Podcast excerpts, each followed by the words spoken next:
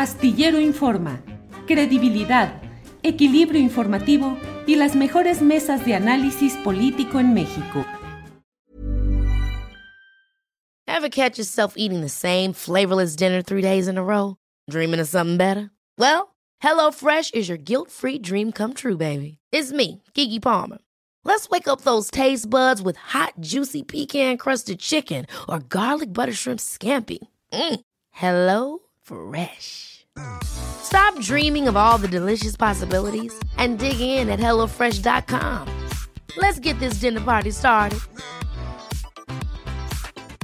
Hey, it's Ryan Reynolds, and I'm here with Keith, co star of my upcoming film, If, only in theaters, May 17th. Do you want to tell people the big news? All right, I'll do. Sign up now and you'll get unlimited for $15 a month in six months of Paramount Plus Essential Plan on us. Mintmobile.com slash switch. Upfront payment of $45 equivalent to $15 per month. Unlimited over 40 gigabytes per month. Face lower speeds. Videos at 480p. Active Mint customers by 531.24 get six months of Paramount Plus Essential Plan. Auto renews after six months. Offer ends May 31st, 2024. Separate Paramount Plus registration required. Terms and conditions apply if rated PG.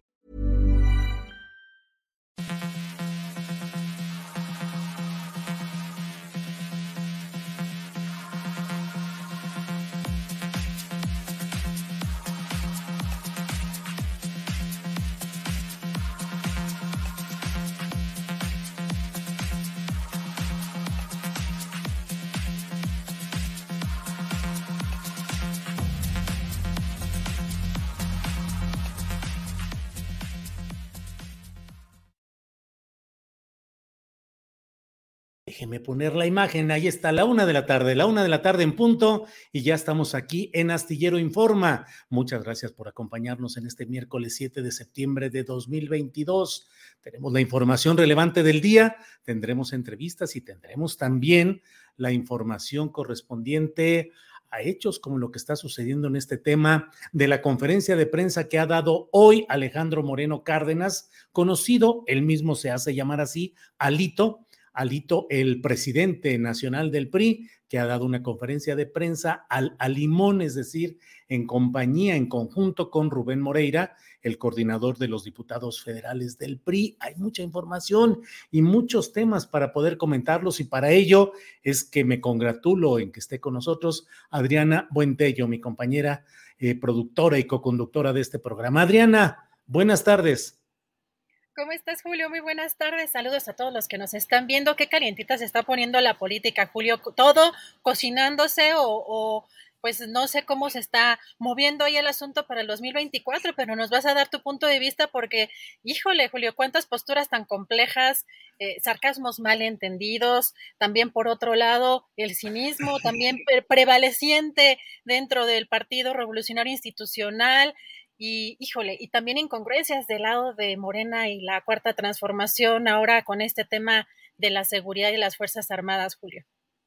Eh, ¿Recuerdas, Adriana, que con frecuencia decimos aquí que en política 24 horas es mucho tiempo y las cosas pueden cambiar de un momento a otro? Pues ahora resulta que el PRI, Alito y Moreira son defensores de la patria, son hombres patrióticos que ponen por encima de cualquier cosa, lo repitieron una y otra vez, el bien de México. Lo hacen por México, porque quieren ayudar al pueblo de México y entonces están ellos eh, haciendo una propuesta a través de la diputada duranguense Yolanda de la Torre en el sentido de que no se compliquen las cosas en este tema de la Guardia Nacional, que si pasarlo por leyes secundarias al dominio de la Secretaría de la Defensa Nacional, pero habría una controversia constitucional segura, en fin, pues simplemente alargar el periodo que establece un artículo transitorio y en lugar de que este dominio y predominio de lo militar en la Guardia Nacional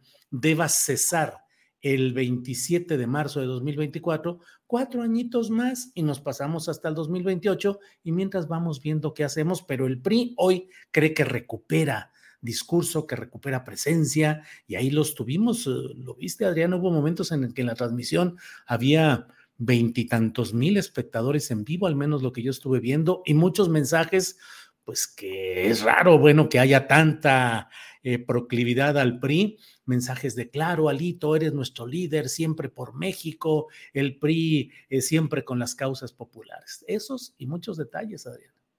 vamos a ir viendo cada uno de estos detalles. Julio, les tengo preparados algunos segmentos también especiales sobre estas conferencias, algunos comentarios. También eh, retomamos algunos de los tweets que han estado circulando en estos momentos. Si te parece, tenemos a nuestro primer invitado, a Santiago Aguirre del Centro Pro, y regreso en unos momentos más. Adriana, muchas gracias. Gracias y seguimos con estos temas.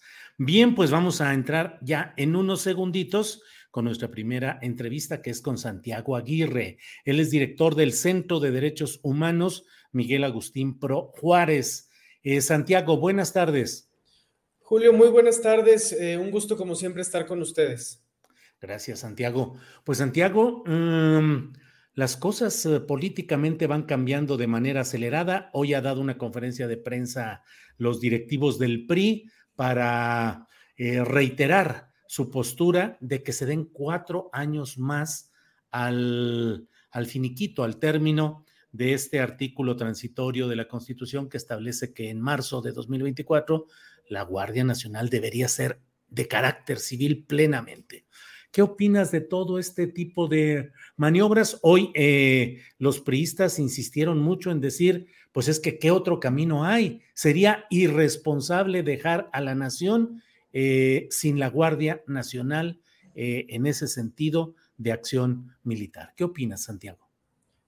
Sí, Julio, pues es un momento de, definiciones, ¿verdad? Teníamos primero el anuncio de que se iba a dar esta adscripción de la Guardia Nacional a la Sedena vía decreto o acuerdo presidencial.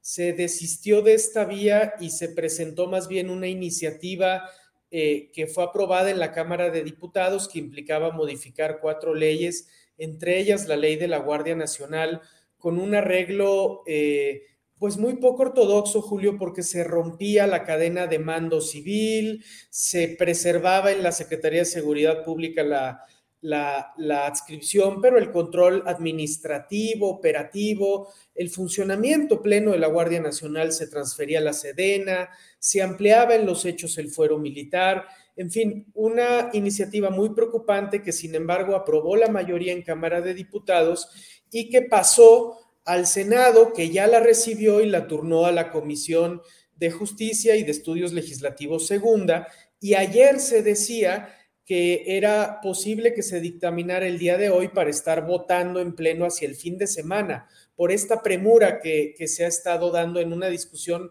y que es uno de sus rasgos lamentables, Julio, porque tendría que haber una deliberación más amplia en un tema tan delicado.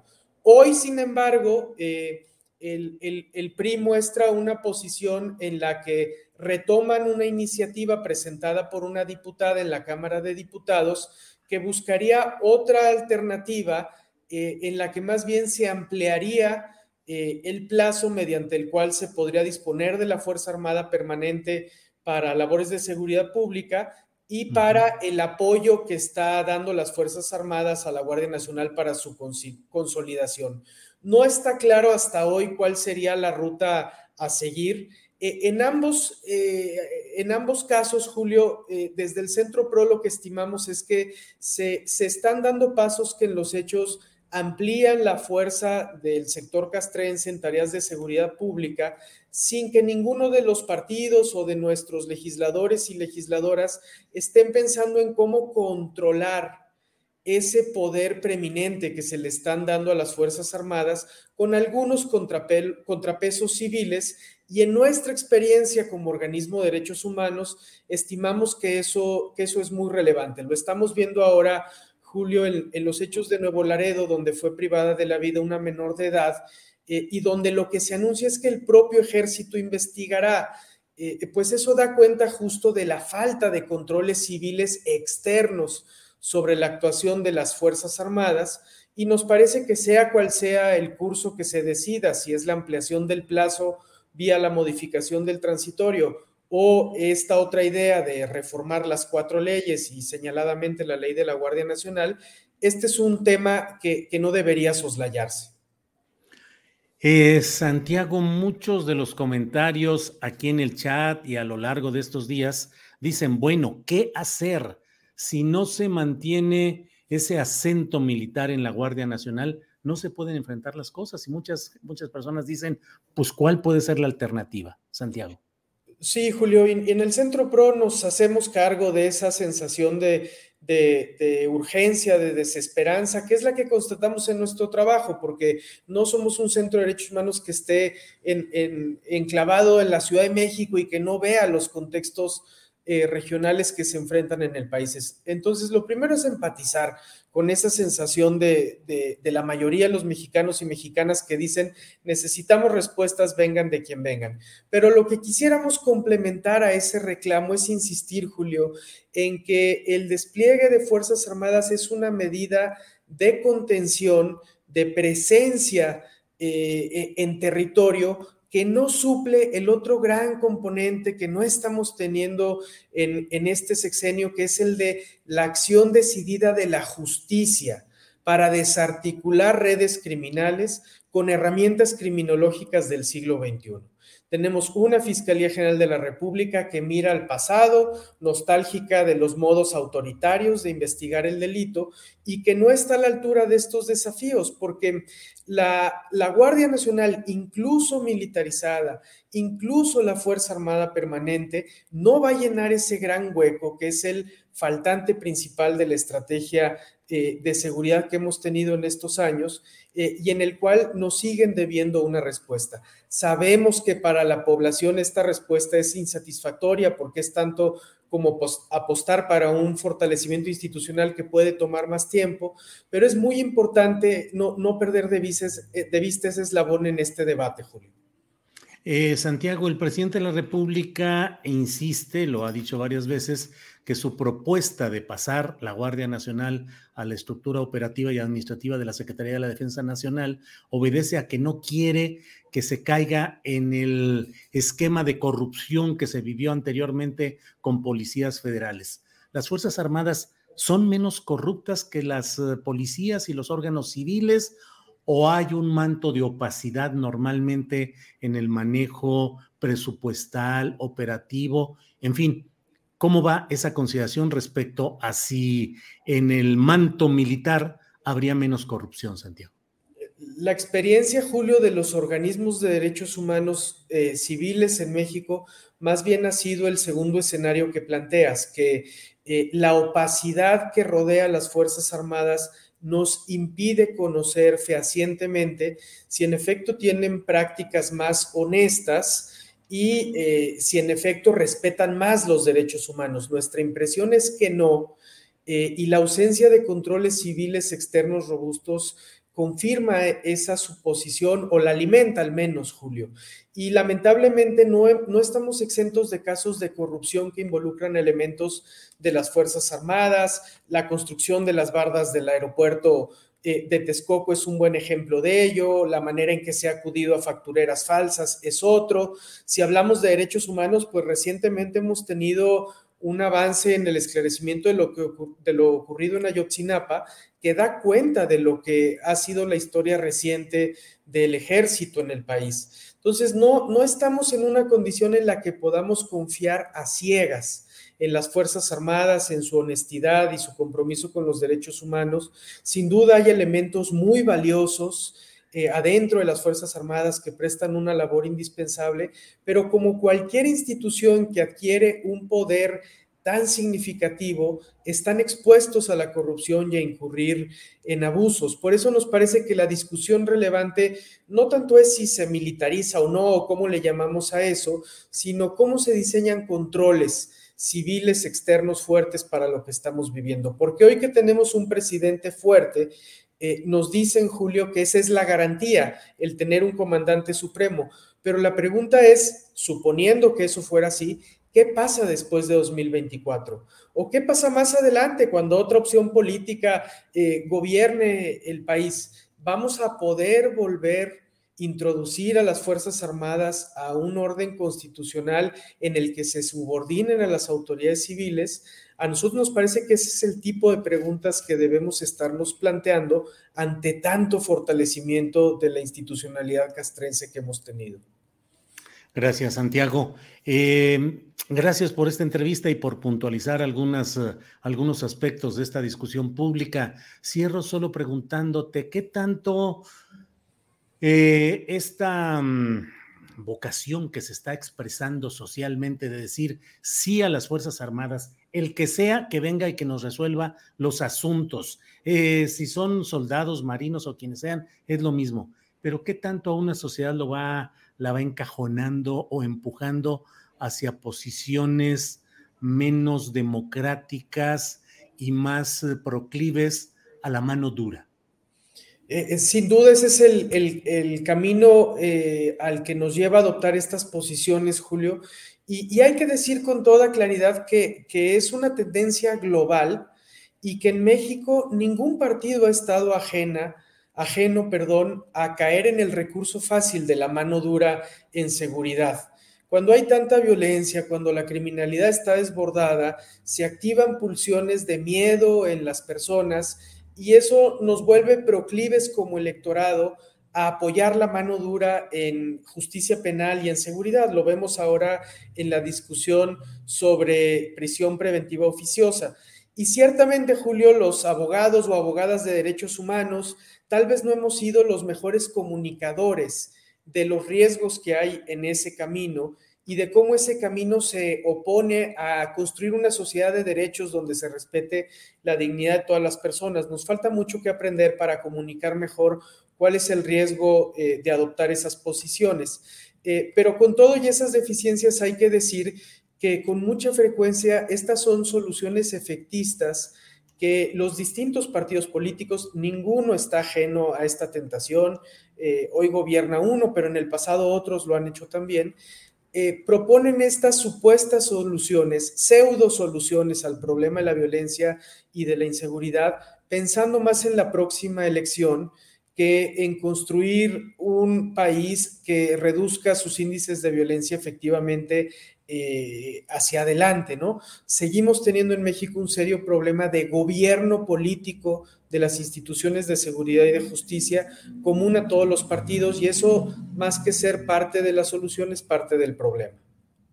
Santiago, pues eh, te agradezco mucho esta posibilidad de platicar y estaremos atentos a lo que siga en estos dos temas de la prisión preventiva oficiosa y del paso de la Guardia Nacional hacia la Defensa Nacional o la prórroga por cuatro años de esta permisividad. Por lo pronto, y agradeciéndote esta oportunidad, Santiago, eh, gracias por hoy. Al contrario, Julio, los agradecidos somos nosotros siempre. Buena tarde. Gracias, buena tarde. He hablado con Santiago Aguirre, director del Centro eh, de Derechos Humanos Miguel Agustín Pro, y bueno, pues hay eh, mucho de qué hablar en estos temas, pero mire, son, es la una de la tarde con 16 minutos, la una de la tarde con 16 minutos. Y en unos segunditos más vamos a estar ya en contacto con la Citlali Hernández. ella es senadora y es la secretaria general del Comité Nacional del Partido Morena. Quiero hablar con ella acerca de lo que sucedió ayer cuando un grupo de mujeres, entre las cuales eh, destacaban em, Denise Dresser, la académica, y Alessandra Rojo, creo que es el nombre de otra eh, activista o política metida a este tema, estuvieron en el Senado de la República para manifestar la postura de lo que han llamado las mujeres antimilitaristas. Eh, eh, fue un momento especial en el cual pues hubo este tipo de protesta, de movilización y sobre ello quisiera hablar en unos segundos, en unos minutos más con la senadora Citlali Hernández. Le comento además que, pues como siempre, hay muchos mensajes de toda índole y sobre ellos, pues vamos eh, caminando.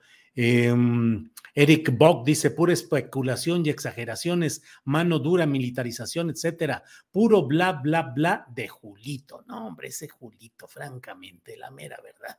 Eh, María Ángeles Lara Lujano dice, ja, ja, ja, mujeres promotoras de la lucha contra los militares. IBN Espartaco también menciona algo por ahí que ya no alcancé a leer, pero em, pues hay muchos, muchos señalamientos, muchos comentarios. Eh, déjeme ver por acá en lo que tenemos la llegada de la eh, senadora Citlali Hernández. Em, Nicolás Isla dice, este tipo de, del Centro PRO cree que todos son Calderón. José Guadalupe Armenta Martínez. Julio, ¿qué opinan de la estrategia de Bukele? Bueno, eso ya lo discutimos hace algunas semanas. En la mesa de seguridad se puso sabrosita y movida la discusión con Ricardo Ravelo, Guadalupe Correa Cabrera y Víctor Ronquillo. Mañana tendremos esa mesa de seguridad en la cual seguramente vamos a tocar muchos de estos temas que nos están comentando. Eh, Margarita M dice, prefiero, pues pone como 200 millones de veces, veces al ejercicio al mando de AMLO. Ay, es que llegan más mensajes y se me escapan, que la policía municipal al mando del narco. Em, eh, eh, el Pegoso dice, le tienen miedo al ejército como si fuera de otro país. Eh, mm, Así es, los militares con Calderón eran asesinos, con AMLO no lo son, dice IBN Espartaco.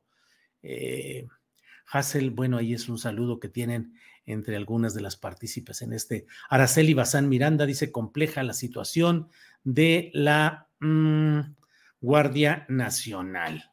ay, perdón, ya estoy dándole por acá en otros lados. María Ángeles Lara Lujano, lo que urge debatir es qué órganos van a fiscalizar a las Fuerzas Armadas.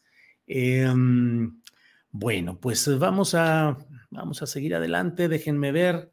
Eh, eh, em, Adriana Buentello está haciendo todas las maniobras eh, técnicas y telefónicas para tratar de enlazar a la senadora que estaba ya a través de, de video, um, pero no ha, no ha podido conectarse. Vamos a ver si la podemos hacer por vía telefónica. Eh, eh, el problema no es el ejército, sino el mando supremo, dice Flor Ibarra. Eh, Rayo McQueen, como si lo tomara en cuenta a órganos autónomos. Eh, en Tamaulipas solo confiamos en el ejército para seguridad, dice Héctor Estrada. Emanuel Alcapone, mi voto será para Fernández Noroña. Bueno, bueno, bueno. Eh, bueno, les sigo comentando pues de la conferencia de prensa de hoy de Alejandro Moreno. Eh, déjeme ver. Si no es el ejército, ¿quién sería? Solo dicen no al ejército, dice Rafael Villanueva.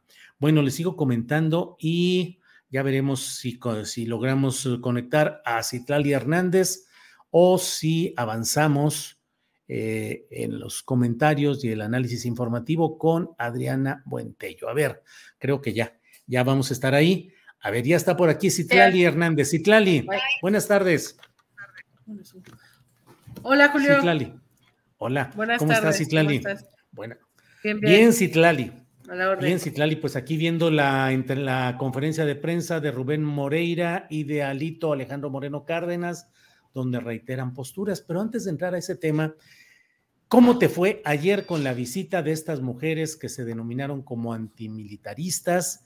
y a las que tú ya al despedirte les dijiste tienen su agenda política muy clara o tienen agenda política o algo.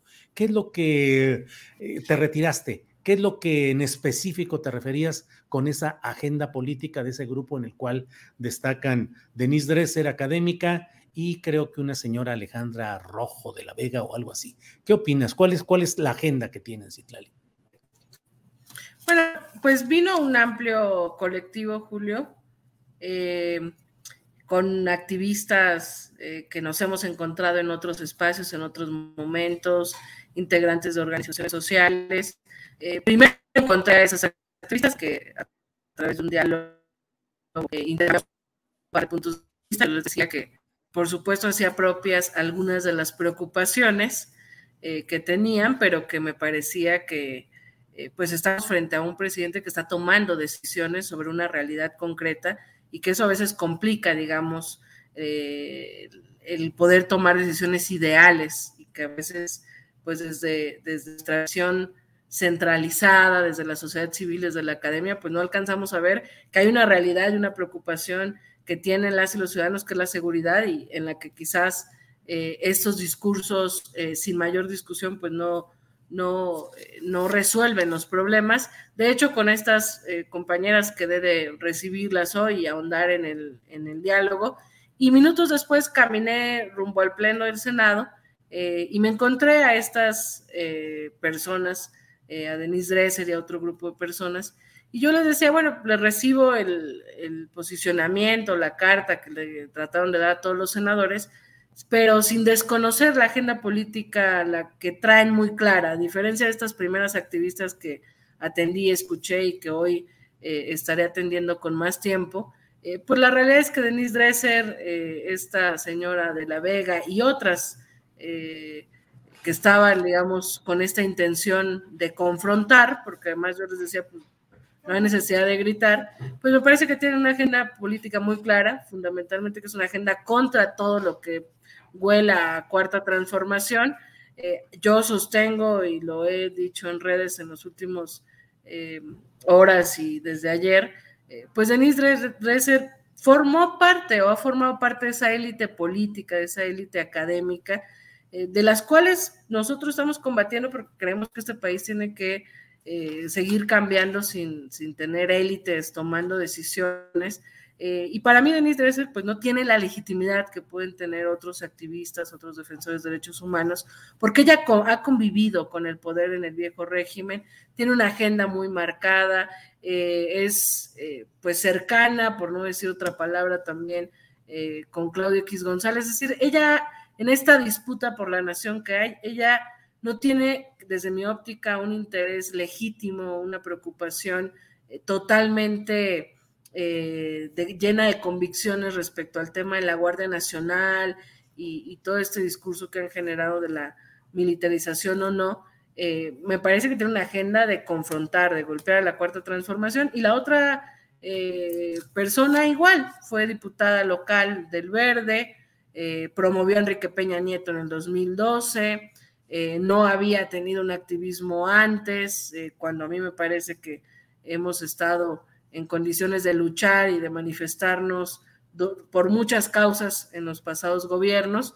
Eh, y además, pues es la que ha presumido ser parte de la que asusa esta confrontación directa o violenta en las manifestaciones feministas, que yo respeto todo tipo de lucha, pero que me parece que tiene una intención de desestabilizar eh, el gobierno de la ciudad. Entonces, eh, por eso esta respuesta de que conozco su agenda, de que les atendía y recibía su documento, eh, pero pues a mí me parece que no son las interlocutoras de un tema que es mucho más complejo, que yo creo que amerita una discusión profunda, que es el tema de la seguridad, de cómo nos dejaron el país, de cómo un secretario de seguridad pactó con los criminales, hizo negocios, recibió sobornos de los cárteles, de la política de seguridad de guerra de Calderón, del plan Mérida, de una serie de decisiones que se han tomado y que hoy tienen al presidente de la República tomando una decisión desde el inicio del sexenio de crear una Guardia Nacional eh, y que hoy lo que plantea es eh, que pase, digamos, administrativamente a la Sedena, pero que está, digamos, eh, generando una alternativa, una propuesta frente a una realidad concreta que es la seguridad, y me parece que esa discusión amerita distintas ópticas y discusiones más profundas y más serias, y no colocarse en eh, todo lo que hace la 4T está mal o todo lo que la 4T hace está, está bien. Y por eso, eh, pues yo señalaba esto de que estas personas tienen una agenda política muy, muy, muy clara. Citlali, algunas de esas personas, no digo las figuras muy visibles que, que estás mencionando, pero algunas ahí o por fuera de esa expresión mantienen una postura contraria a la militarización y se han expresado en ese sentido durante años y hoy se mantienen ahí. Tú hace años expresabas también un rechazo a la militarización, has sido objeto de muchas menciones en las redes sociales donde ponen tweets o mensajes tuyos. ¿Cómo explicar ahora el que estés apoyando una forma de militarización? Bueno, por supuesto yo vengo de la lucha social, eh, he sido, eh, no como en otros estados de la República, pero he sido eh, reprimida, golpeada por policías en mis tiempos más jóvenes cuando he protestado. Por supuesto, una de las cosas que más ha marcado mi activismo, creo yo que me marcó mucho, pues fue el calderonato, donde hubo miles de desaparecidos, de asesinados, violaciones de derechos humanos en manos del ejército, por supuesto, he manifestado distintas veces en distintos momentos de mi activismo estar en contra de que los militares salgan a la calle a tener labores de seguridad pública y más en una política eh, de guerra que implementó fundamentalmente Felipe Calderón, pero que se gestó desde Vicente Fox y demás. Eh, sin embargo, yo creo y trato de entender, eh, Julio, me parece que en este tema necesitamos ser muy sinceros, eh, creo que no es una decisión sencilla la que está tomando el presidente de la República. Es decir, él mismo habló de, sacar el ejército de las funciones de seguridad pública y regresarla a los cuarteles muchas veces. Eh, yo creo que hoy está tomando decisiones con base en lo que encontró. me imagino, y probablemente ni tú ni yo, ni quienes nos ven y nos escuchan, alcanzamos a dimensionar el nivel de deterioro que hay en términos de seguridad pública en territorios cedidos al crimen organizado, con policías municipales y estatales debilitadas, eh, donde hay una alta eh, incidencia, mezcla o infiltración del crimen organizado en estas fuerzas policíacas locales, eh, presidentes municipales que son amenazados por el crimen organizado, eh, que les imponen incluso a sus secretarios de seguridad pública, gobernadores cómplices del crimen organizado. Es decir, eh, conozco parte, porque en las visitas a los estados escucho distintas, eh, pues, testimonios de quienes ahora también son autoridades o del, propio, las propias comunidades, pero yo creo que no alcanzamos a dimensionar lo complejo que es hoy atender el tema de la seguridad pública. Creo que el presidente no está planteando la continuidad de una política de guerra como la de Calderón, planteó la creación de una Guardia Nacional que acompañamos todas las fuerzas políticas en esta primera composición mixta eh, entre civil y poder, eh, digamos, eh, ocupar algunos elementos de la Policía Federal, del... Con una fecha de caducidad, marzo de 2024 con la caducidad de marzo del 2024 y creo que hoy toma una decisión que no es, no creo que sea sencilla ni para él.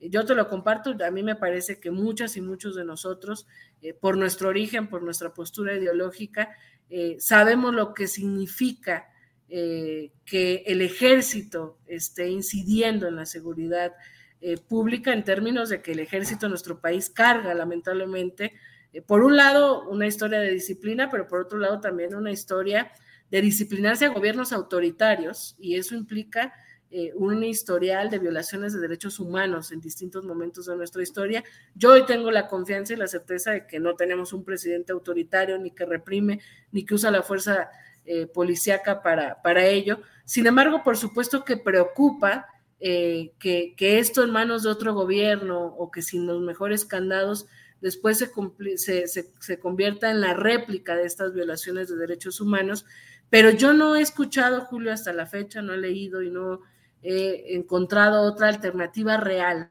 frente a quienes están tomando decisiones y tienen que darle respuesta a la ciudadanía en términos de seguridad. Y lo que está planteando el presidente es para poder capacitar una nueva figura policíaca, que no es lo mismo que sacar al ejército a las calles, una nueva figura policíaca que es la Guardia Nacional con una integración mixta, para poder generar la disciplina, eh, para lograr que sea una corporación incorruptible, etcétera, etcétera.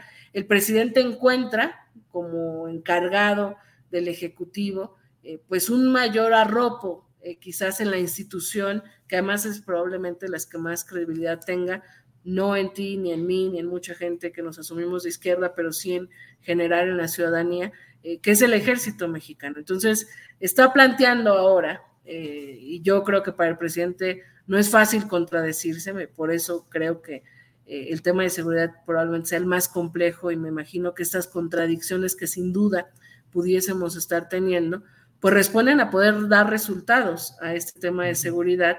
Eh, y bueno, esa es, digamos, mi postura. Yo creo y sostengo, confío en la decisión del presidente. Creo que se tiene que fortalecer, formalizar y darle vida a esta nueva figura que es la Guardia Nacional. Y creo también que tenemos que seguir discutiendo porque Andrés Manuel López Obrador deja de gobernar este país dos años y porque muy probablemente Morena seguirá gobernando eh, un sexenio, por lo menos el próximo, si todo eh, va como pinta y más ahora después de que también se rompe la coalición o, se detiene, se pone en pausa esta coalición del PRIAN-RD, muy probablemente Morena va a gobernar el próximo sexenio. Me parece que eh, yo creo hoy, eh, contrario a muchas cosas que, o a muchos riesgos que creemos que existen, creo que es necesaria la creación de esta Guardia Nacional, creo que no se puede desatender el tema de seguridad, creo también que los gobernadores eh, y las presidencias municipales tienen una obligación con la seguridad eh, y tendría que haber una mayor colaboración, es decir, no solo es un tema de la federación, eh, pero creo que hay que seguir discutiendo, es decir, todas estas preocupaciones legítimas que tienen activistas y defensores de derechos humanos, no quienes tienen una agenda política de golpeteo, quienes legítimamente tienen estas preocupaciones, me parece que tendremos que estar discutiendo qué otras alternativas hay para pacificar este país, qué otras alternativas hay para recomponer el tema de seguridad que se ha ido descomponiendo en las últimas décadas eh, y qué otras alternativas para seguir construyendo a futuro eh, y para evitar eh, los riesgos que hoy algunos señalan con mucha preocupación legítima, que, digamos me parece que, están en el aire. Yo creo que esa es la discusión que se tiene que dar. y bueno, vamos a votar esta, esta ley, probablemente la mayoría de Morena y sin, sin mucho problema se aprobará acá también en el Senado. Eh, pero creo que la discusión tiene que continuar, Julio, eh, y sin duda, y perdón, termino con esto, sí creo que no es lo mismo lo que significó el calderonato, no es lo mismo tener un secretario de Seguridad Pública como García Luna, no es lo mismo la Policía Federal llena de corrupción eh, y de vínculos criminales a lo que está proponiendo el presidente, que es algo creo que incluso va más allá de su sexenio, que es la creación y conformación de esta figura, que ojalá, por el bien de nuestro país, sea eh, exitosa cuando podamos medir más todavía sus resultados. Sí, Citlali, en esa evolución, porque finalmente la política es plantear posturas que van evolucionando. En ese sentido, ¿estarías de acuerdo en que hubiera gobernadores militares o un presidente de la República que fuera un militar pidiendo su licencia como un ciudadano, pero finalmente un secretario de la Defensa Nacional que dijera, yo quiero presidir para poner en práctica todas estas ideas de las que estás hablando. No, definitivamente no, Julio. Me parece que eso sí sería hablar de una militarización real. Eh, creo que eso sí sería, eso sí seguramente le gustaría a la derecha que hoy se opone a la militarización, que además en esta contradicción que tiene la derecha, digo, los seres humanos eh, y yo en el ejercicio de la política creo que el quehacer político eh, sobre la realidad política es esta este encuentro con nuestras propias contradicciones entre el ideal, eh, la visión programática ideológica y la necesidad de dar resultados. Y creo que el reto de un gobernante y el reto de quienes hacemos política es cómo no cruzamos esa línea hacia el cinismo, hacia la contradicción, eh, pero cómo tampoco nos quedamos en lo estéril. Yo hoy creo, y probablemente si hoy fuera oposición, si no tuviese la, posibilidad que ha tenido en los últimos años de estar en la toma de decisiones, eh, seguramente estaría señalando también los riesgos de esta decisión. Yo creo que... ¿Estarías militando con tu pancarta contra la militarización, Citlali? Pues mira, yo me opuse a la ley de seguridad interior, insisto, no es lo mismo. Eh, seguramente como las activistas que recibirán. Pero en la realidad de hoy, hoy como están las cosas, si no tuvieras en la realidad de hoy, ¿estarías protestando contra lo que se está intentando?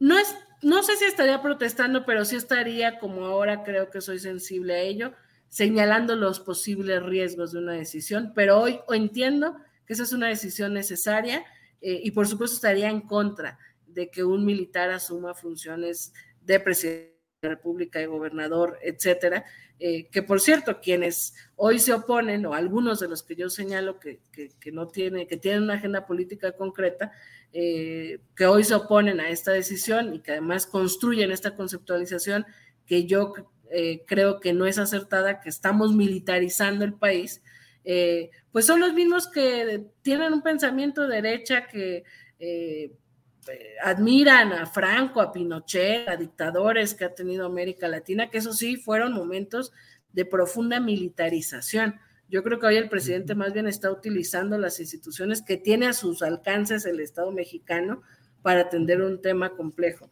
No es una decisión fácil, Julio, sin duda. Yo creo que el reto más complicado de la cuarta transformación es este objetivo de pacificar el país. Creo que no es suficiente con una Guardia Nacional, por supuesto hay una serie eh, de medidas y también creo, también dándole un tono regional, creo que es un tema que también se tiene que discutir regionalmente. Escuchaba yo el discurso de Petro, eh, presidente que asumió en Colombia, que además se la tiene más complicada porque la violencia en Colombia está todavía mucho más agudizada, y él se está planteando pacificar Colombia y va a gobernar cuatro años y no hay posibilidad tampoco de reelegirse. Eh, y creo que el planteamiento que tienen muchos presidentes eh, en América Latina, progresistas, de cómo pacificar nuestros territorios, de cómo hablar también de otros temas como la legalización de las drogas, de cómo combatir a los grupos criminales, de cómo eh, perseguir, digamos, también las líneas de lavado de dinero, etcétera. O sea, creo que tiene que haber medidas también regionales, porque el tema de seguridad, eh, para mí, el tema de inseguridad en, nuestro continente está ligado a la política de seguridad que nos ha impuesto Estados Unidos y que sin duda Andrés Manuel López Obrador no está siguiendo desde el inicio de su sexenio y está tomando decisiones que ojalá eh, al, futuro, podamos decir, arriesgadas, pero acertadas. Citlali, Gustavo Petro, el nuevo presidente de Colombia, está efectivamente en un proceso de pacificación del país, pero también, por decirlo así, de reducir el poder de los militares, tanto así que nombró a un civil, Iván Velázquez, jurista, defensor de derechos humanos, muy crítico de los excesos de los militares como violadores de derechos humanos, lo nombró como secretario, ministro de la Defensa en México, ¿tú crees que se debería nombrar a un civil como secretario de la Defensa Nacional? Mira, yo creo que por eso te digo, por eso hablaba del caso de Petro, porque cuando yo lo escuchaba y con los años de experiencia o los cuatro años que ya tenemos en el ejercicio del poder nosotros, eh, yo creo que es arriesgado lo que está planteando, es decir, eh, idealmente, eh, como una convicción, me parece que es acertado, en la práctica no sé eh, cómo va a funcionar. Eh, pacificar un país no creo que sea una tarea sexenal o de cuatro años, creo que es un tema complejo y que tiene que atenderse desde aristas eh, distintas y de manera muy integral. yo creo que la condición que tiene hoy el Estado mexicano nos ha llevado a esto. creo que el mando civil de la Guardia Nacional con un ex militar eh, o un militar retirado, eh, pues busca no estar, digamos, en un control absoluto de, las Fuerzas Armadas o del Ejército, pero no dejar de pensar que construir una nueva figura policíaca implica, eh, pues, formación, disciplina, crear una serie de, de elementos, y cualquiera de nosotros que tenemos una vida profesional, por lo menos cuatro años estudiamos, pero eso no nos hace profesionales sin experiencia. Y acá estamos hablando eh, de que en el caso de los civiles civiles que entraron a la, Guardia Nacional, que no venían de otras fuerzas, eh, pues llevan apenas cuatro años en esta implementación. Eh, a mí me parece que transformar este país es un tema de larga data y que sí habría que pensar, yo ideológicamente creo que ojalá un día haya más naciones en el mundo eh, sin la necesidad de tener fuerzas policíacas o ejércitos eh, y sin caer, digamos, eh, en, lo bélico, en la, en la, confrontación, en las armas. Ojalá un día lo logremos, creo que hoy estamos llamados todos y con diferencias partidistas o no, a dar resultados en todo un tema que lastima a la ciudadanía todos los días y que probablemente haya sectores de la población que no les importa si hay eh, una integración de la Guardia Nacional a la Sedena o no, sino lo que les importa es que les demos resultados la Presidencia de la República, la Secretaría de Seguridad Pública, eh, los distintos eh, fuerzas policíacas, los gobernadores, los, los, presidentes municipales, y ojalá con esto podamos avanzar cada vez más en dar esos resultados. Insisto, habrá que ver hacia el futuro cómo, cómo vamos afinando esta política de seguridad. Tlali, te agradezco mucho que nos hayas tomado esta llamada y que podamos tener tus puntos de vista sobre este tema que efectivamente es complicado, delicado y trascendente. Así es que, Citlali, muchas gracias por esta ocasión. No, al contrario, Julio, un gusto y a la orden. Gracias, hasta luego. Ha sido la senadora Citlali Hernández, secretaria general del Comité Nacional de Morena, que ha estado con nosotros. Y bueno, vamos a retomar la información de lo que pasó hoy con Alito, las reacciones y todo lo que ha habido. Y para ello está de vuelta aquí con nosotros Adriana Buentello. Adriana. Julio, ya de regreso con todo este tema que está causando una gran polémica, este tema de la Guardia Nacional y estas iniciativas que están simbrando la política nacional. Julio, ah, recordamos ayer este tuit de Alito, del dirigente nacional del PRI, ¿no? Donde pues señala que no recibe el Partido Revolucionario Institucional ultimátum ni acepta órdenes ni de aliados ni de adversarios. Y pues efectivamente, como señalaba en este tuit, hoy se ofreció una conferencia de prensa y también comentar, Julio, ahorita en estos momentos vamos a comentar precisamente de esto, pero también vale la pena el recordar el tuit también que puso el día de hoy eh, Claudio X González, el pues gestor o el, el, eh, el que está detrás de esta alianza de Va por México, donde pues ya se nota incluso un tono distinto. Julio, no sé cómo tú ves esta, este tuit particularmente por el uso, por supuesto, de las mayúsculas, por eh, la reiteración también en algunas palabras, pero señala aquí que la coalición Va por México es indispensable eh, para mantener a raya las aspiraciones del Ejecutivo de destruir al INE, de estatizar la energía y militarizar la Guardia Nacional, entre otras cosas, dice que es indispensable para ganar el Estado de México y Coahuila, las próximas elecciones del próximo año, también indispensable para lograr la alternancia en 24, es indispensable y punto. Julio, ¿cómo ves tú este, este tuit? No, no, bueno, pues realmente Claudio X González, que es el gerente general del negocio llamado Va por México, que quiere regresar al poder por la vía de esa alianza con PRI-PAN y lo que queda del PRD, pues está enojado. En los códigos de cortesía, por llamarle así, que circulan en Internet, con mucha frecuencia cuando uno utiliza las mayúsculas, le dicen, no grites. O sea, poner mayúsculas es como gritar, es pretender ganar una atención que no te la dan.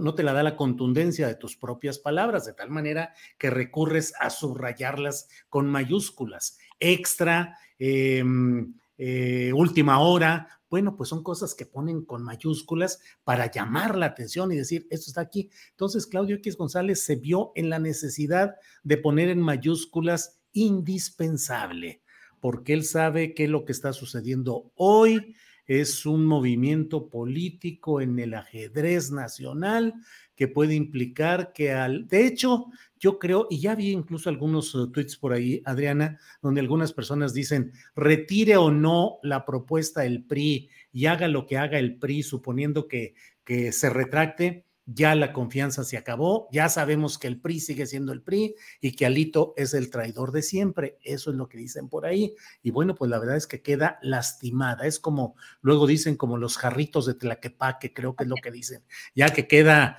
eh, golpeado, rajado, ya por más que le pongas eh, pegamento y le pongas un adorno ahí, ya no vuelve a ser lo mismo, Adriana pero el jarrito de la que entiendo que es como muy sensible, ¿no? O sea, como que, como que se rompe con mucha facilidad, pero porque no se rompió esa alianza pese a todas las evidencias de corrupción, de autoritarismo, del el tono con que hablaba, incluso las amenazas, los señalamientos contra periodistas y reporteros, este, estas eh, eh, intentos o, de manipular las entrevistas o de pactar las entrevistas a modo, pese a todo eso que fue exhibido, ahí la alianza seguía firme, ¿no? Pero ahí vemos estos cambios que son, eh, pues, muy, muy llamativos, Julio. Fíjate que además eh, a mí me llamó la atención la cuestión de la redacción de este tuit de Claudio X González, porque hemos visto, eh, no sé si, si lo has notado, Julio, que Claudio X González suele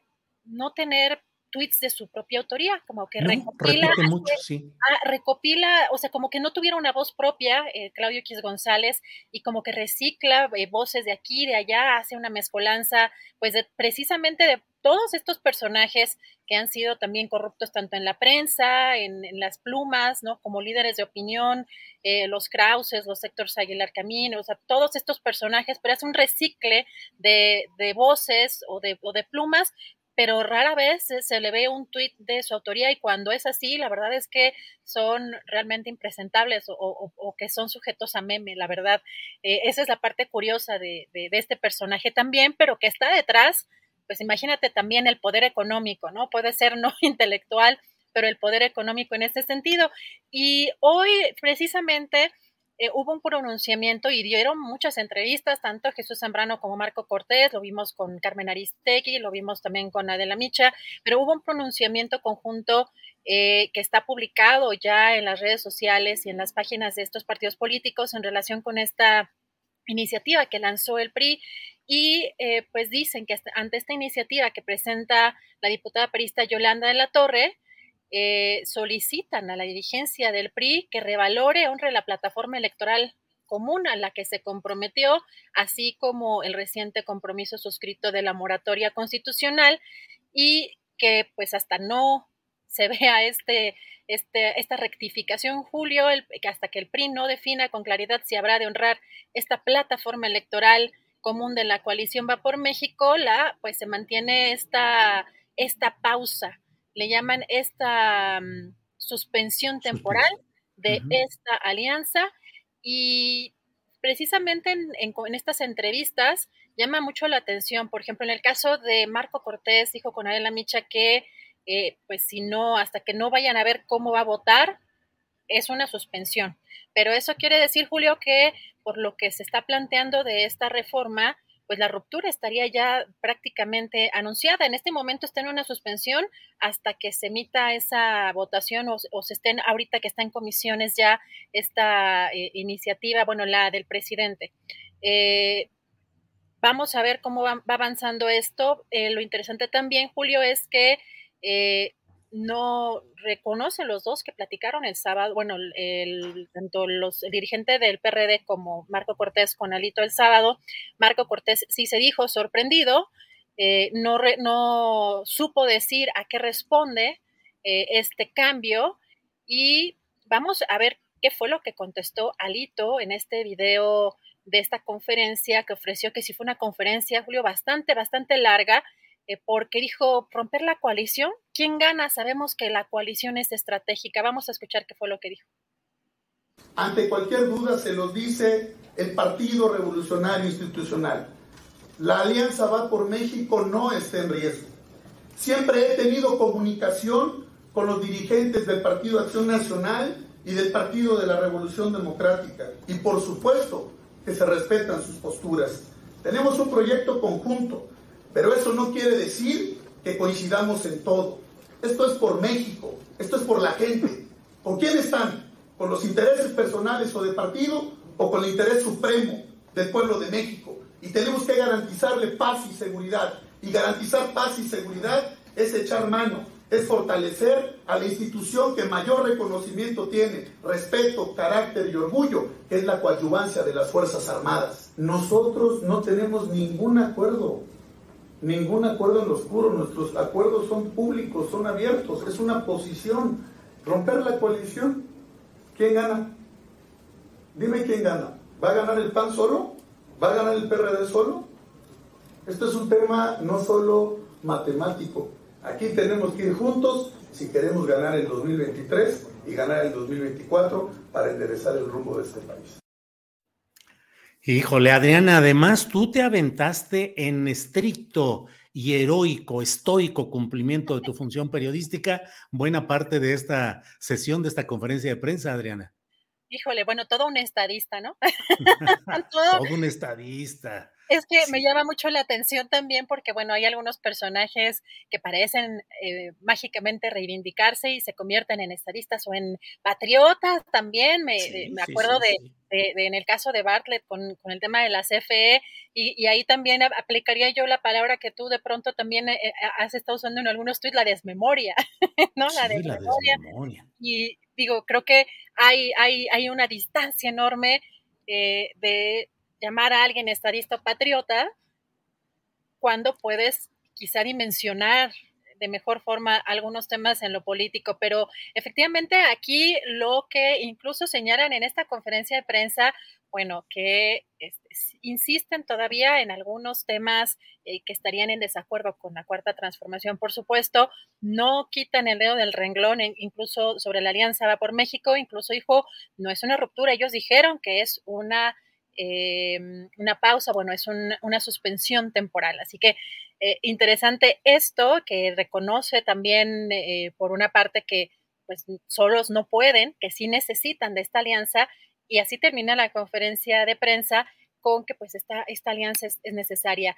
También habló, en este caso, la diputada que propuso esta, esta, iniciativa Yolanda de la Torre y dijo que pues hay que preguntarles precisamente a los gobernadores que están en esos estados eh, pues más complicados en términos de inseguridad y que ella retiraría esa iniciativa si, si ellos ya no la necesitan, ¿no? En las calles después del 2024, pero pues se ve complicado todavía esta, esta ruta.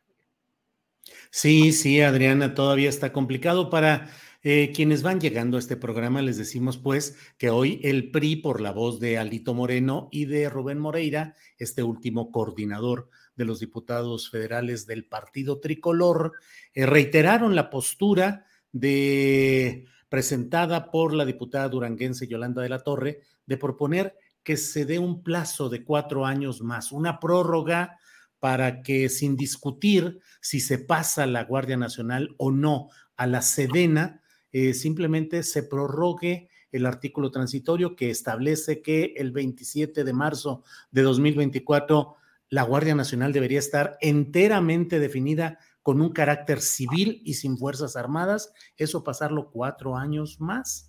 Pero bueno, pues esto ha generado una serie de, discusiones, de polémicas y el enojo de la parte correspondiente al, al Partido Acción Nacional y a lo que queda del PRD que también alega y brinca para decir que están en desacuerdo con lo que allí está pasando.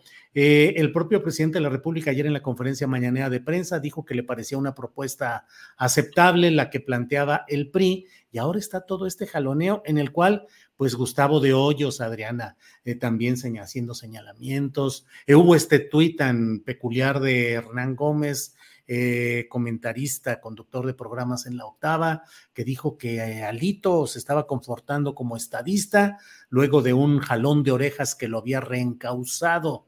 Luego dijo que era sarcasmo, que era ironía, pero bueno, pues forma parte de todo este conjunto de discusiones y menciones que se están dando, Ariana. Fíjate, Julio, que también eh, pues todo esto que se está moviendo y que está ahorita muy vivo el Congreso, todo lo que está sucediendo, precisamente hoy, hace unos minutos, eh, estábamos dándole seguimiento a lo que estaba pasando con eh, senadoras y senadores en, pues en la Cámara y con la visita de Adán Augusto, el secretario de Gobernación, él habló también sobre este tema. Es interesante porque, por un lado, bueno, también hay un tema eh, que ahorita les mostramos en, en video, pero dijo, hemos de reconocer que hemos ido perdiendo la batalla contra la inseguridad porque eh, señala que eh, pues, los gobiernos, particularmente anteriores, no fueron capaces de fortalecer y profesionalizar las policías. Y pues también ahí hubo un tema interesante, Julio, sobre todo te acuerdas que dejó plantados allá los senadores en las plenarias. Bueno, pues dijo que no fue berrinche, se disculpó, eh, pero dijo eso lo acostumbran los zacatecanos, los tabasqueños, ¿no? Vamos a escuchar qué fue lo que dijo Adán, Adán Augusto. Y hago un paréntesis antes que nada para pedir una disculpa si alguna compañera o algún compañero pensó que mi inasistencia a la plenaria a la que fui invitado, convocado con tiempo, bueno, en este caso a las tres plenarias, eh, se debía a un malentendido, a un berrinche, que eso lo acostumbran los zacatecanos, los tabasqueños, ¿no? Narre, narre.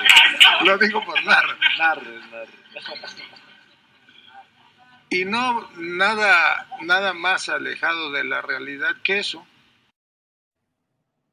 Ándale, pues su lleguecito así a medias, amistosamente, con ese pero, tono. Pero le echaron la bolita a, a Narro, a José A Narro. Que también es oriundo de esos, de esos lares. Así que, pero sí fue, llamó mucho la atención y, y también la, la, la, cara de Monreal como aceptando la, la broma, pero sí, curiosa, es curioso ese momento, ¿no? Es que ahorita a Ricardo Monreal hasta una broma que en otras circunstancias sería repelida, ahorita hasta una broma le cae bien si viene del secretario de gobernación o viene con algún eh, aroma de Palacio Nacional. Yo creo que ahorita él, claro. lo que sea de por ahí, lo acepta de muy, en muy buen plan, Adriana. Así es, Julio. Y además, el, el, el, secretario de Gobernación mandó sus saludos de presidente, que agradecía el trabajo que estaban haciendo. Así que fue en ese tono también esa conversación eh, que, que, tuvo el secretario de Gobernación. Eh, y fíjate también otro tema interesante, eh, nada más porque eh, pues ya se acerca el 15 de septiembre, pues unos invitadazos ya, además el presidente, fíjate que dijo que iban a ser tres horas y media o algo así de los Tigres, de los tigres del, norte, ¿verdad? Sí, sí, sí. Eh, así que va a estar buena la pachanga, pero ya tiene cerca de 10 invitados y vamos a ver cuáles son estos invitados que anunció el día de hoy en la conferencia mañana. Vamos a tener invitados. Ya invité. ¿No tienes la lista? Si me la pasas. Sí. Eh, invité a Evo. Ya, sí, confirmó. A, a Mújica. También confirmó que ya está grande, pero parece que sí, viene. Viene en la familia de el doctor Luther King. Tiene su hijo, su esposa y su nieta. Vienen, este, se invitó a la hija de César Chávez, no ha confirmado. Viene el papá y viene el hermano de Assange, Julian Assange este, déjenme que me acuerde, son, ah, la hija de, de el Che Guevara, sí, ¿Eh? sí, sí, sí, este, ya confirmó, son como 10 invitados. Planning for your next trip? Elevate your travel style with Quince. Quince has all the jet setting essentials you'll want for your next getaway, like European linen, premium luggage options, buttery soft Italian leather bags, and so much more. And it's all priced at 50 to 80% less than similar brands. Plus, Quince only works with factories that use safe and ethical manufacturing practices. Pack your bags with high-quality essentials you'll be wearing for vacations to come with Quince. Go to quince.com/trip for free shipping and 365-day returns. Ever catch yourself eating the same flavorless dinner three days in a row? Dreaming of something better? Well, HelloFresh is your guilt-free dream come true, baby. It's me, Kiki Palmer. Let's wake up those taste buds with hot, juicy pecan-crusted chicken or garlic butter shrimp scampi. Mm. Hello Fresh. Stop dreaming of all the delicious possibilities and dig in at HelloFresh.com. Let's get this dinner party started.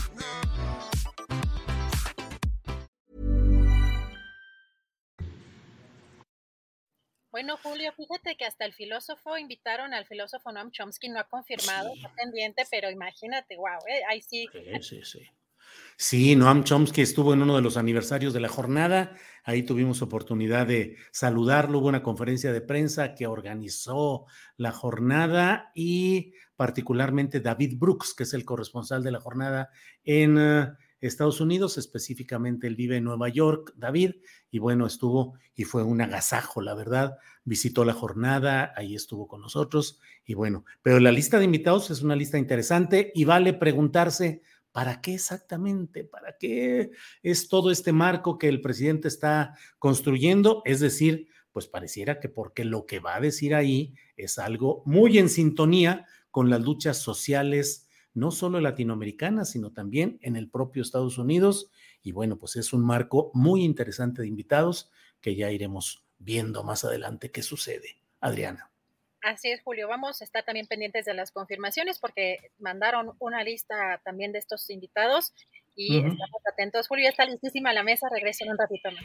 Así es, Adriana. Bien, pues gracias, Adriana Buentello. Y vamos, son las dos de la tarde con dos minutos y es una hora ideal para que entremos con nuestra mesa de periodismo. Ya están aquí mis compañeros a los que saludo. Alberto Nájar, buenas tardes.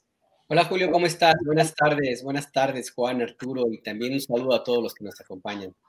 Gracias, Juan Becerra Costa, buenas tardes. Muy buenas tardes, querido Julio, pues abrazo a ti, otro Alberto, otro Arturo, uno más a Adriana y el agradecimiento a todos los que nos acompañan esta, esta tarde de rompimientos, no soy tú, no eres tú, ¿no? Soy yo, dicen. No eres tú, soy yo, híjole. ya estamos con los divorcios políticos y las reconciliaciones y todo. Gracias, Juan. Arturo Cano, buenas tardes. Muy buenas tardes, Julio, Alberto, Juan. Gracias a los compañeros que nos acompañan detrás de esta pantalla y que hacen posible esta transmisión y sobre todo gracias a las personas que escuchan nuestras opiniones y nos miran por aquí. Gracias, gracias.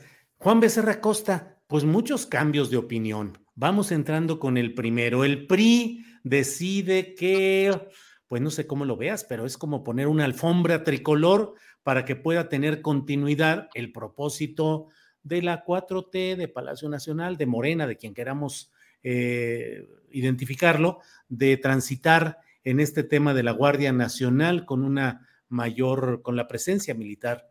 Y entonces proponen la extensión del periodo eh, que establece un transitorio de la Constitución que debería cerrar en marzo de 2024 y dicen cuatro años más. Y con esto, Juan Becerra, se arma un merequetengue, como diría aquel cronista deportivo, eh, que la rebambana o quién sabe qué, qué tantas cosas decía, pero se arma el relajo por todos lados. ¿Cómo ves este tema? Mm. ¿El que inventó el lenguaje inclusivo te está recibiendo? Sí, sí, él lo inventó. De, muchachos, vamos, muchachos. Cuando llegaba la selección nacional de fútbol y todo. Así es. Oye, Julio, pues me parece que valdrá la pena tratarlo desde muy distintas perspectivas este tema. Si te parece, en una, en una primera ronda, ahora sí que, pues hablemos de este, de este divorcio y de este ajedrez político que se está dando alrededor de las alianzas y del rompimiento de las mismas. No sé tú qué opines también, Arturo, Alberto, hay quienes nos están viendo y escuchando, que es la crónica de una alianza quebrada. Es lo que estamos presenciando aquí. De lo Te escuchamos en modo tuyo de terapeuta o consultor familiar y matrimonial. Por favor, Juan Becerra Costa, dinos lo, voy a, lo voy a tomar en cuenta desde una perspectiva muy teórica porque me gustaría tener aquí en el consultorio sentada a las partes para que cada uno de ellos este, con absoluta franqueza intentara poner sus puntos en la mesa para llegar a una reconciliación o a un rompimiento sano.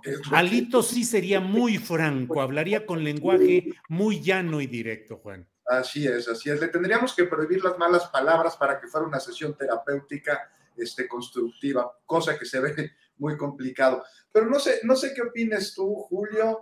Este, sabíamos que se iba a dar, no exactamente cuándo, ni exactamente por qué, pero que se iba a dar en esta alianza promiscua integrada por organizaciones políticas que si bien, no sé si estás de acuerdo conmigo, comparten el repudio al actual gobierno y la esperanza de regresar a esquemas anteriores en los que pues mucho se enriquecieron utilizando el servicio público como caja chica, bueno, pues carecen también de principios, por lo que pues no puede existir lealtad, tampoco pueden existir compromisos que puedan sostener ante pues la posibilidad de que puedan ahí jalar algún beneficio, este, sin importar que este beneficio provenga de sus antagonistas o de que tengan que negociar posturas para obtenerlo. Y bueno, ahora dentro del cisma en la alianza, también podemos ver minicismas dentro de los partidos, porque esto que digo se ve en lo macro y también en lo micro. Y también vemos que a su vez el PRI, como la alianza, está dividido. Es un partido cuya fortaleza me parece que radica en la debilidad de su dirigente, de Alito, y la fortaleza a su vez de Alito radica precisamente en la debilidad de su partido. Y si bien tiene ahí a diputados en la bolsa, pues en el Senado esto no parece suceder y ahí bajo la batuta de Osorio Chong existe una oposición cuya principal arma es el torpedear todo aquello que venga del dirigente. Un quilombo, como dicen en Sudamérica. Y bueno, cada uno de sus actores ahí se están viendo quién jala para su propio molino y la cosa se complica más porque PAN y PRD muy indignados dice, pues no vamos a romper, pero nos vamos a dar un tiempo con el PRI, así como si fueran novios de secundaria.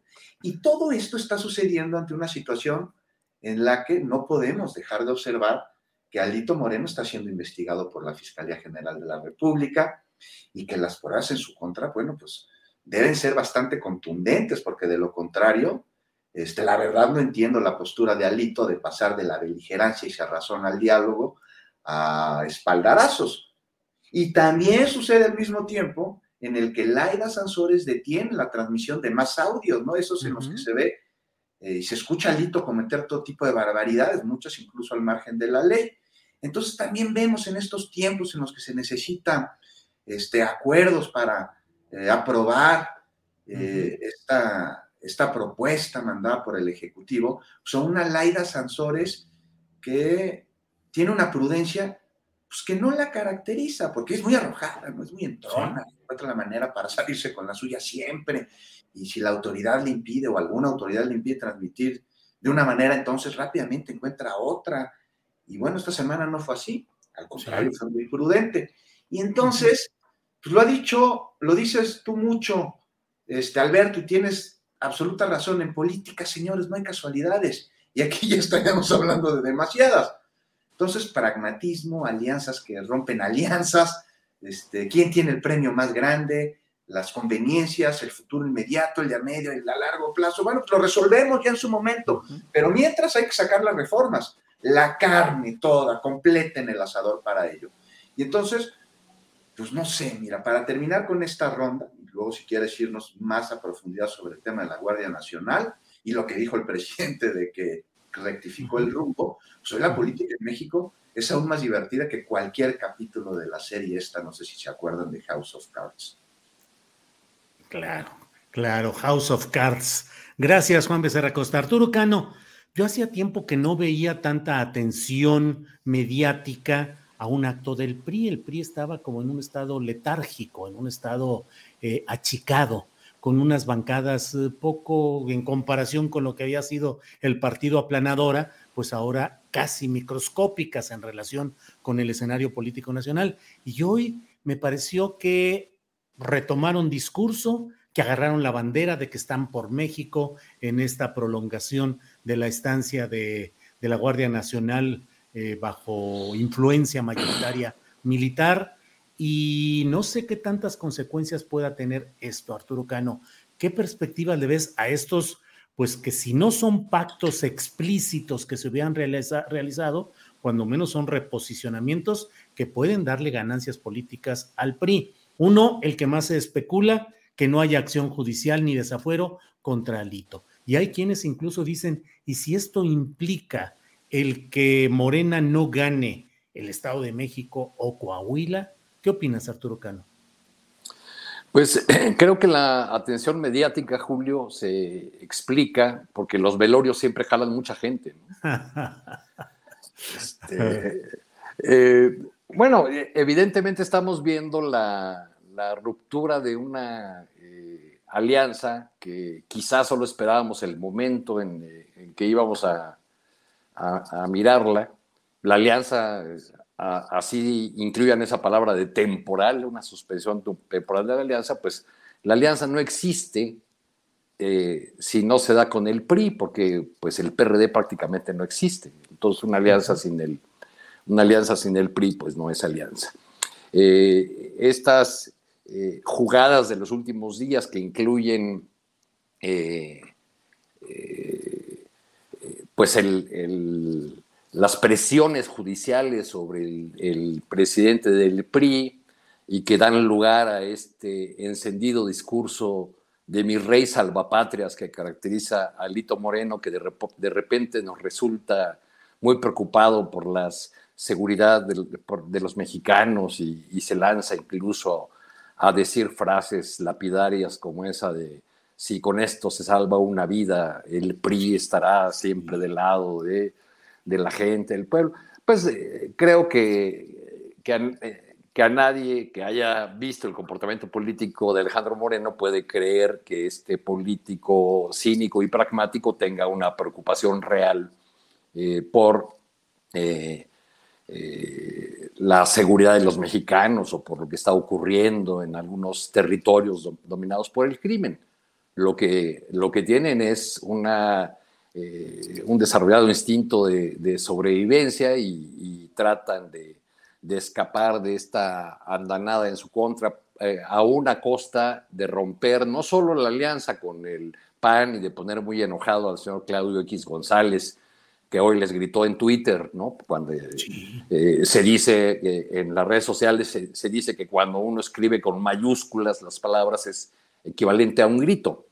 Y creo que pone la palabra alianza indispensable con mayúsculas, indispensable, creo tres veces usa el, el indispensable. Amaneció gritón el señor Claudio sí. X. Eh, evidentemente los aliancistas y el que manda ahí, el señor Claudio X, ya no quiere a, a Lito pero necesita el PRI.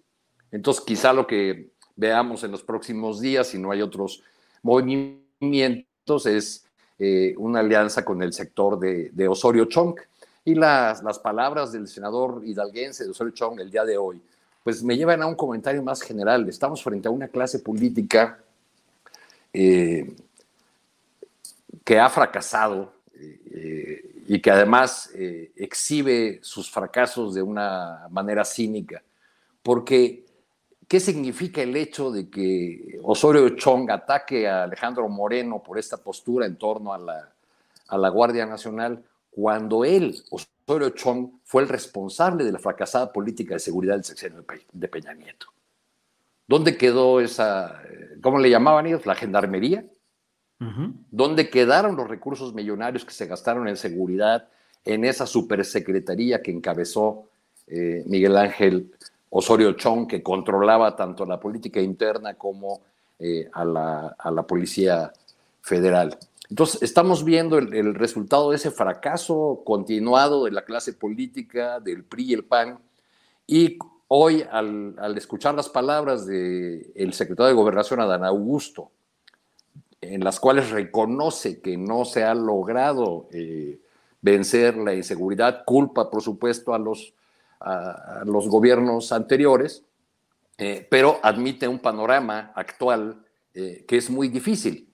Entonces, lo que uh -huh. tenemos de, de, quienes gobiernan ahora es la promesa de que esta estrategia, que tardará en dar resultados, eh, sí va a funcionar a diferencia de las anteriores pero tenemos eso, una, una promesa, porque todavía no es una realidad eh, que los, las mexicanas y los mexicanos sientan en sus, en sus hogares, en las calles y en muchos territorios, pues hemos visto eh, realmente escenas muy complicadas, muy eh, sangrientas, escenas de, de terror, como las que veíamos en los sexenios anteriores.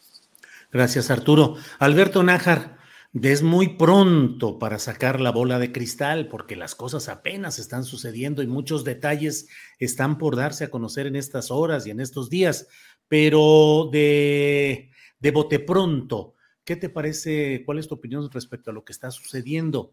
¿Podría ser una especie de relanzamiento menor, pero sí relanzamiento del PRI? Es decir, ¿crees que con esto el PRI pueda eh, recuperar una condición más... Eh, actoral, más presencia en el foro político y por otro lado, ¿qué consecuencias ves? Impunidad para Alito, Coahuila para los Moreira. Mira, eh, sí, yo eh, cuando me enteré hace un rato de que finalmente esta alianza empieza a romperse, no pude dejar de, de repetir una frase. Yo, yo, creo que la canción que, se, se, ha repetido más ahí en, eh, en, la colonia del Valle, por ejemplo, donde está el Partido Acción Nacional y en la colonia Escandón, donde está el edificio de lo que todavía queda del PRD, es esa, esa, ese párrafo que te lo voy a leer si me permiten, que dice, porque el sentimiento es humo y ceniza la palabra, el amor acaba. Y finalmente, pues sí, la, la palabra se volvió ceniza en este, en esta retruécano que empezó, mm, yo creo que con la difusión de los audios de Laida Sansores y que tuvo una escena muy gráfica en ese abrazo eh, y ese eh, cuchicheo que tuvieron el secretario de Gobernación y Alito Moreno en la Cámara de Diputados, esa forma en la cual pues estaban hablando muy, muy bajito, casi al, al oído, la, la mano de, de, el secretario de Gobernación en la nuca de Alito Moreno, luego en la espalda, en los hombros, como sobándole, como consolándolo, y a las horas siguientes, pues amanece con que ya una diputada del PRI presenta esta iniciativa para apoyar la, la militarización todavía más profunda de la Guardia Nacional y lo que ya lo que ya hemos visto. Y a mí yo me pregunto qué es lo que habrá negociado en esos en ese dos, tres minutos que estuvieron en el cuchicheo, en ese, como parafraseando a, al perro Bermúdez, al locutor, en ese cuerpo a cuerpo, ahí en, en, la Cámara de Diputados, qué habrá negociado, de parte de quién habrá surgido la iniciativa para ese encuentro y lo que ha seguido después. Yo sí creo que hay una, no sé si por, por lo menos unidad para Alito, pero por lo menos sí ya hubo un resultado no siguieron la discusión de los audios que tenía preparados Laida. Sí también veo que eh, lo que se va propiciado es una ruptura o se profundiza la ruptura del Partido Revolucionario Institucional con la posición de, Osorio Chong, pero también lo que veo es que, eh, Julio, es que parece ser que ha triunfado esta estrategia que inició el presidente López Obrador de, romper, romper esta alianza bizarra eh, con cualquier posibilidad de éxito que pudo haber tenido con esta campaña de Alito Moreno que, ha sido bastante efectiva y que finalmente simplemente pone a la oposición en, una, un escenario muy parecido al que tuvo el 2 de eh, julio de 2018 en las elecciones después de la derrota contundente que, tuvieron en, electoralmente hablando y que no han podido recuperarse. Así es que a mí lo que me llama la atención es, bueno, ok, ya el presidente López Obrador cumplió su propósito, le, rompió, rompió toda la alianza y habrá que ver qué es lo que sigue en adelante. El mensaje no necesariamente se queda en Alito Moreno, yo creo que también el mensaje va para Ricardo Monreal, eh, que se ha mostrado muy desafiante en el tema que tanto importa al presidente de la República, que es la Guardia Nacional y la bromita que le hizo el secretario de Gobernación ahí no es tampoco, tampoco un, chiste, un chistorete. Yo creo que también tiene su escribilla. Y lo que ha repetido el presidente de la República me parece que también va en ese sentido, al momento de decir pues que cada quien asuma su responsabilidad y que cada quien asuma las consecuencias de sus actos. Entonces yo sí veo esto, esto que ha ocurrido en estas horas como una especie de patada al árbol para que caigan las manzanas o las frutas que estén podridas y tengan que caerse y se quede con, la, con, los, que se vaya a contar finalmente. Así es que yo creo, creo que aquí una, la tormenta sí va a ser en el PRI, lo que queda en el PRI. No entiendo qué gana la 4T con un cadáver político como aliado, como es Alito Moreno, eh, pero lo que sí me queda claro es que sí le puede eh, servir pues, para que haya, inicie una purga en las filas morenistas y pues ya que cada quien se acomode en el lugar que tenga que, que quedarse. Así que el mensaje sí va para el PRI, sí para la alianza que fue pues, que la rompieron, y también para Ricardo Monreal. ¿eh? Bueno, pues gracias Alberto, ya que te pusiste musical con esta referencia al amor se acaba con José José, pues también aquí Roberto Becerra Ramírez en el chat nos dice, vamos a Tabasco, que Tabasco es un primor. Eso nos dice Roberto Becerra Ramírez. Juan Becerra Costa, la verdad es que luego el análisis político se pone a veces muy, muy serio y muy solemne yo te quiero preguntar a ti, que eres especialista en estos asuntos de psicología y de análisis, pues no sé, de la conducta social particular, no sé. Em, un individuo puede cambiar de opiniones, pero de principios, esa es una. Y la otra, dicen que cambiar es de sabios, pero yo pregunto, ¿solo por cambiar de opinión alguien se vuelve sabio? ¿Qué opinas, Juan? No, pues son como de estas frases de tarjetas de Hallmark, ¿no? De esas que venden en, en, de lugares comunes. Hay un libro, ¿no? Que te dice, interpreta tus sueños. Te lo voy a responder con este ejemplo. Entonces ahí vas y compras el libro de Interpreta tus sueños. Y si soñaste con el mar, quiere decir una cosa. Y si soñaste con un cangrejo, quiere decir otra cosa. Pues es, es una tomada de pelo y te voy a explicar por qué. Porque cada persona construye sus significados de manera absolutamente distinta. Es decir, Si yo sueño con el mar, pues déjame contarles aquí rápidamente que para mí el mar es uno de los mejores lugares que hay en el planeta, me causa paz, me causa tranquilidad, me da serenidad. Pero ¿qué pasa con una persona que, no sé, a los cuatro o cinco años de edad lo revolcó muy gacho una ola y le tiene miedo? Entonces ese sueño va a tener un significado totalmente distinto. A mí va a ser un sueño de paz y de serenidad y a esta persona que le tiene miedo al mar, le va a representar un sueño de angustia que va dirigido a una construcción de significados que su mente quiere resolver para intentar encontrar alguna resolución a un conflicto. Entonces, pues si cambia de opinión, pues depende cuál era la opinión anterior y cuál es la nueva opinión para saber si es sabio o no. Y ahí está, ¿no? El, el, resultado, puedes cambiar de opinión y cruzar una avenida cuando no la tenías que cruzar y te atropellan, pues de sabio no tiene nada este asunto. Entonces, pues Julio, hace un par de años, cuando me invitaste a colaborar en esta mesa de periodistas y con ello o sea, la oportunidad de partir con tres grandes maestros que son ustedes, a los que leo desde hace muchos años y con los que nunca me imaginé tener el privilegio de compartir opinión. En ese tiempo tu opinión era no voy a participar y cambiaste de opinión y te volviste sabio, Juan. no, hombre, a la primera que me invitaste dije, sí, me puse muy nervioso, pues, estar con ustedes y me daba mucho nervio todavía. Pero nos preguntábamos en aquel entonces, pues de qué se habrá enterado el presidente, ¿no? ¿Qué habrá visto para decidir echar para atrás su intención que repitió hasta el cansancio durante la campaña? ¿no? Decía que iba a regresar la tropa al cuartel de donde nunca, decía, tuvo que haber salido. ¿Qué vio? Nos preguntamos, ¿qué le dijeron? ¿De qué se enteró? Pues por mucho, ¿no? Muchísimo. Y qué bueno que habló sobre el cambio de estrategia. Ahí va la otra parte de, tu pregunta, porque lo reconoció y eso me parece muy importante por muchas razones. Una de ellas es que elimina parte de ese elefante en la sala, que suele estar alrededor suyo, también un concepto muy de psicología.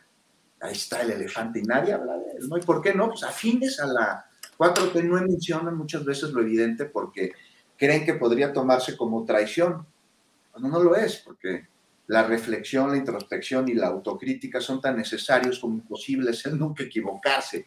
Y esto abona a resolver un problema cuando existe. Y ese elefante, que cuando la oposición lo señala, pues como ella está dramática, pues no es tomado en serio, porque el discurso no suele ser justo serio, no es una fachada para intentar posicionar otras intenciones. Entonces ahora el presidente dice, sí, saben que cambié opinión. Bueno, pues nos dimos cuenta, ¿no, señor presidente? Ya nos habíamos dado cuenta que había cambiado de opinión, pero pues muchas gracias por, por mencionarlo, por reconocerlo, por ponerlo en la discusión pública, qué bueno que se hable. Es que imagina, no corregir una propuesta, la que sea para trazar la dirección que lleva el destino que se busca alcanzar, eso sería gravísimo. Entonces, la otra parte de la pregunta que me hacías, el presidente no cambia de destino, o sea, la meta, el objetivo sigue siendo el mismo, lo que cambia es la ruta para alcanzarlo. Entonces, pues llegó a la presidencia, vino la propuesta de la Guardia Nacional, se habló de un cuerpo de paz, ¿te acuerdas? Lo comparaba con el cuerpo de paz de la ONU, y ahí pues, hemos visto la coordinación con las Fuerzas Armadas de este cuerpo. Ahora la iniciativa para que se adhiera a la Secretaría de Defensa Nacional, este, para que se integre, ojo, que no al ejército, sino a la Sedena, no es lo mismo. y, me parece que no implica que se esté militarizando al país y que sí responde a la necesidad de pacificarlo. No veo hoy otra manera en la que pudiera ser. Hay que estar abiertos a propuestas, sobre todo de personas que son especialistas en materia de seguridad Sí hay hoy, con lo que se cuenta y con el contexto en el que estamos viviendo, viviendo otra posibilidad. Y mira, también hay que hablarlo. Si bien las Fuerzas Armadas han cometido todo tipo de atrocidades en el pasado, estas se han dado debido a que recibieron la orden de sus altos mandos civiles, por cierto, presidentes de la República, secretarios de seguridad. Entonces es totalmente normal, totalmente sano que desconfiemos de Fuerzas Armadas que hace no tantos años violentaban los derechos de las personas. Sí está la guerra sucia, el terrorismo de Estado, pero muy fresco, está en Ayotzinapa, está Acteal y muchos casos más de crímenes de lesa humanidad. Pero también aquí hay que recordar que se giraron instrucciones a mandos militares. Estas instrucciones no se están dando en la actualidad, pero no podemos obviar y pensar ingenuamente que no podría suceder en el futuro, por lo que sí se requieren medidas claras de temporalidad, las hay, para que en su momento pues, este cuerpo de seguridad funcione de manera autónoma. Pero ahí viene otro tema, Julio. No seamos ingenuos. Las atrocidades, la corrupción, las violaciones a derechos humanos pues me parece que no dependen de la constitución del cuerpo de seguridad, sino de sus mandos. O sea, siempre va a ser así, sean militares, sean civiles, sean federales, estatales, municipales. Y, y ahora, ¿de qué se dio cuenta el presidente? Pues de la necesidad de mantener la presencia de las fuerzas corrompibles y la necesidad de que estas fuerzas le den estructura a un nuevo cuerpo de seguridad para que no suceda lo mismo que en el pasado. Hablaban de la gendarmería, está la policía federal, pero militarizar al país, pues eso sí hizo Calderón. Y lo que hoy emprende el gobierno actual tiene diferencias. Ojalá y se entienda que el hecho de que militares lleven a cabo de tareas de seguridad no significa que nuestra nación esté militarizándose. Rápidamente, unas preguntas. A ver, los ciudadanos, ¿vivimos en un orden militar? Es decir, ¿estamos sometidos a ese orden, al ejército? El legislativo está integrado por militares, la impartición de justicia, los órganos federales, los estatales, hay militares ahí. O sea, que el ejército realice funciones como construir obra o llevar a cabo la jornada de vacunación o que absorba un cuerpo encargado de pacificar al país, significa que estemos militarizados. Bueno, veámoslo por porciones entonces, Juan. Se militariza la seguridad pública. Se utiliza la coordinación a través de la Secretaría de la No, Defensa. no, no, no. ¿Cómo- ¿Cuál coordinación? Si el mando es militar. Esa no es coordinación. No, bueno, si hay una, una, una coordinación. Finalmente, el último mando es civil, que es el presidente de la, de la República. Pero bueno, te remito Qué bueno, qué bueno que tocas ese punto, porque en los argumentos a favor, lo que más escucho es la principal garantía de que el ejército no vol- volverá a actuar como en el pasado es la persona del presidente Andrés Manuel López Obrador. No, pero tienes razón. O sea, tampoco nos dejemos ir en la semántica de que como el presidente civil y es el último man, el último en la cadena de mando, el que está hasta arriba, pues eso significa que el mando de la Guardia Nacional será enteramente civil. No, no, no es cierto, pero te pregunto, o sea, si tienes aquí un punto, por eso hay que discutirse. Ya hemos visto que los encargados civiles de la seguridad en el país han hecho atrocidades. Uno de ellos está detenido en los Estados Unidos, García Luna.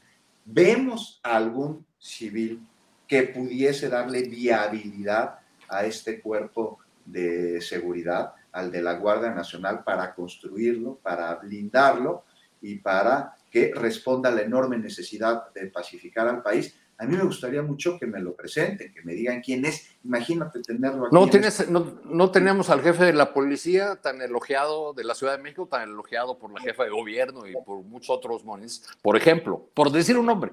García No. Harfus. Pues, no García sé si García Harfus tendría que ser el indicado para ser el comandante de la Guardia Nacional. A mí me ¿Es el, parece- ¿Es el indicado en la Ciudad de México y no sería el indicado para el país? yo creo que sería el indicado para el país una vez que se construya este cuerpo de seguridad y que García Harfuch, a través de su enorme experiencia, no le dé la estructura para que funcione, sino la viabilidad para que una vez que esté conformada siga manteniendo los principios que el ejército mexicano, que la Secretaría de la Defensa Nacional tiene este, como valores principales. Bueno, eh, Arturo, ya saliste aquí en el chat que eres un conservador, derechista y enemigo No, de la eso 4T, no, cosas por el Arturo. estilo, ¿eh?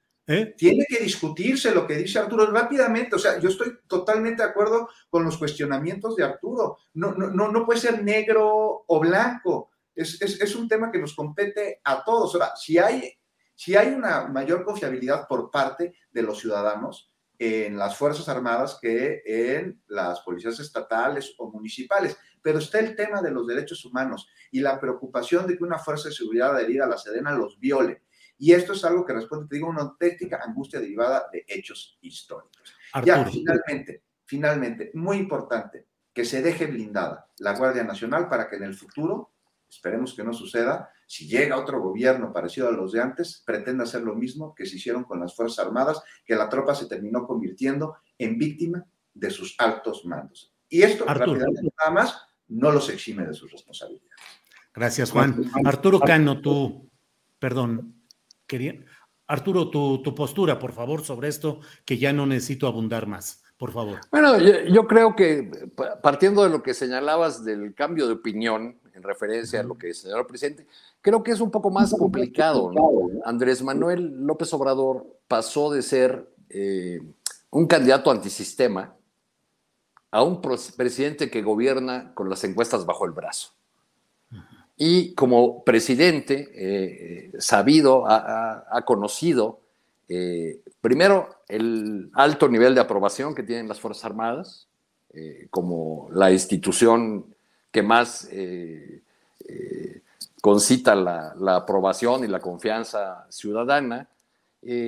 y segundo, pues la situación tan complicada que, que heredó. Entonces, digamos que más que un cambio de opinión personal, pues lo que hay ahí es un, giro completo de, eh, eh, que, se, que se tiene que dar por la, por la llegada al poder y por, y por el tipo de presidencia que está ejerciendo Andrés Manuel López Obrador, que esta semana casi solito, y digo casi solito porque es un, eh, presidente con una enorme fuerza política, este, pues ha logrado avanzar en sus objetivos, avanza frente a la Suprema Corte, en el, en el Congreso, en, digamos, se venía o se veía en, el, en, los días anteriores, se veía venir como una andanada de, este, de, derrotas para la presidencia de López Obrador y más bien como que se está configurando en un sentido, en un sentido contrario.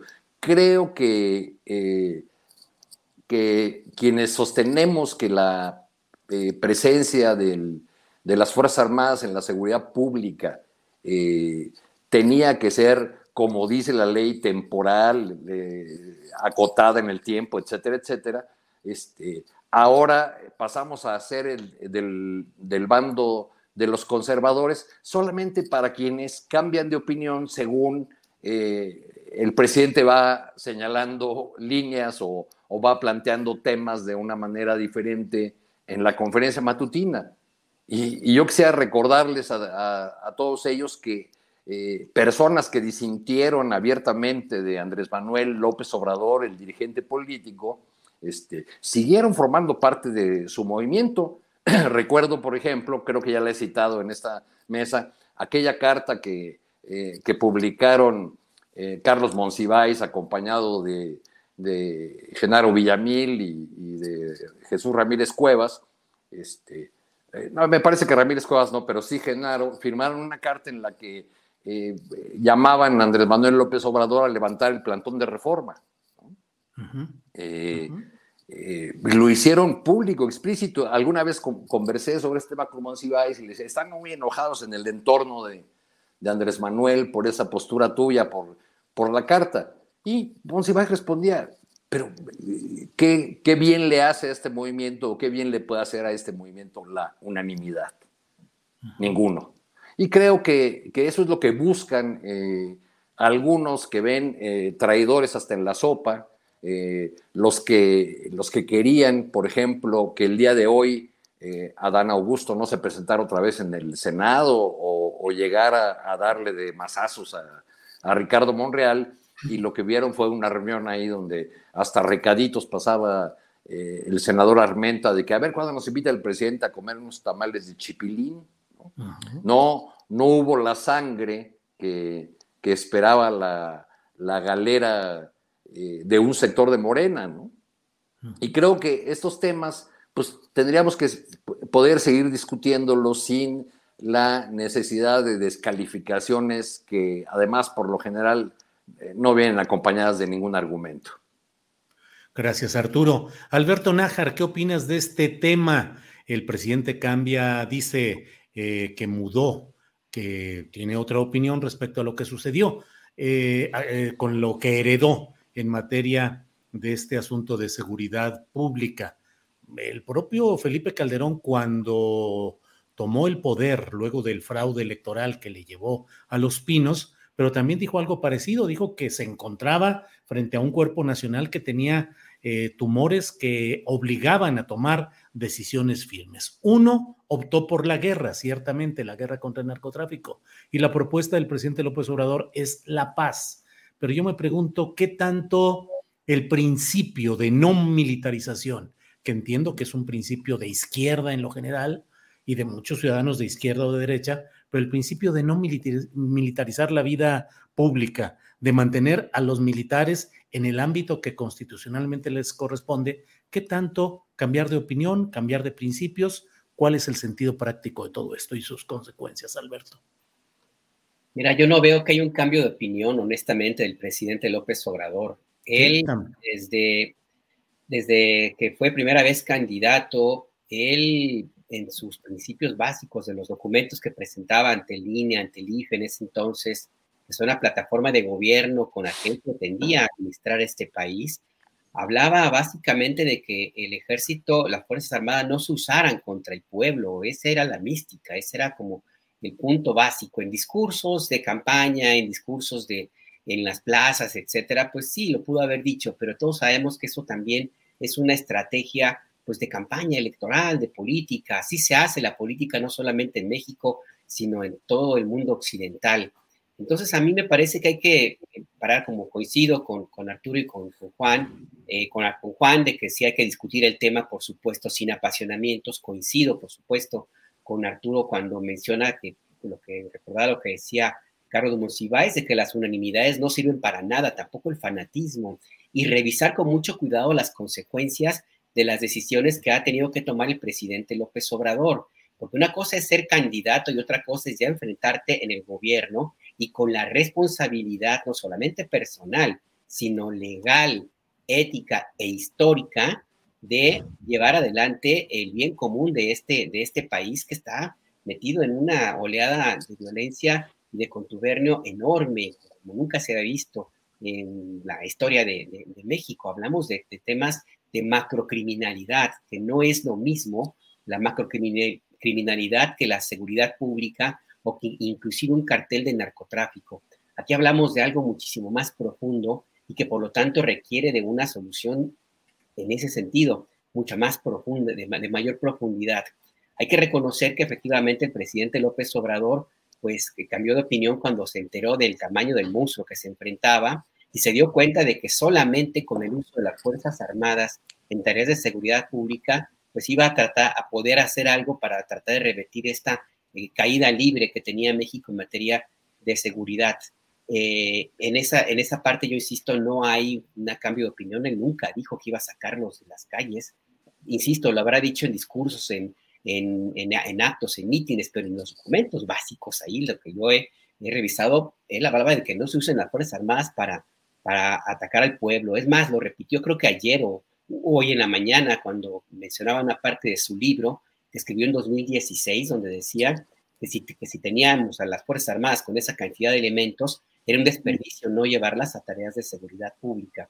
Entonces, me parece que por ahí hay que verlo con un poco más de cuidado. No veo un cambio de opinión así totalmente drástico. Yo creo que lo que tendríamos que revisar es las consecuencias de esta necesidad de aplicar esta receta que ha sido tan cuestionada. Y esa necesidad me parece que es de mucho riesgo, porque el insistir en que la Guardia Nacional no va a ser o no es un cuerpo militar y que y tratar de agarrarse del argumento de que en términos orgánicos sí está bajo la operación de la Sedena, pero la estructura, eh, digamos, la, el espíritu, la esencia, las órdenes, etcétera, corresponden a un mando civil, pues es también como jugarle al policía chino, porque el mismo iniciativa que aprobaron los diputados eh, este, este, fin de semana lo dice claramente, se ha modificado el artículo 13 bis de la Guardia Nacional para que el secretario de la Defensa, voy a leer, tenga a su cargo la expedición de los manuales de organización, de procedimientos y de servicio al público de la Guardia Nacional, también los programas operativos y estrategias, así como autorizar los planes y programas para el ingreso, formación y capacitación del personal. Y esto me parece importante porque lo que tenemos aquí es que vamos a tener militares o policías o civiles, lo que sea, que van a ser entrenados por militares, como militares, con un propósito, espíritu de cuerpo militar. Y hablamos de los militares que están ahora al mando de las Fuerzas Armadas, que tienen, que se han formado ellos mismos en una cultura del abuso a los derechos humanos. Recibieron órdenes, sí, por supuesto, en algunos casos, pero en muchos otros no.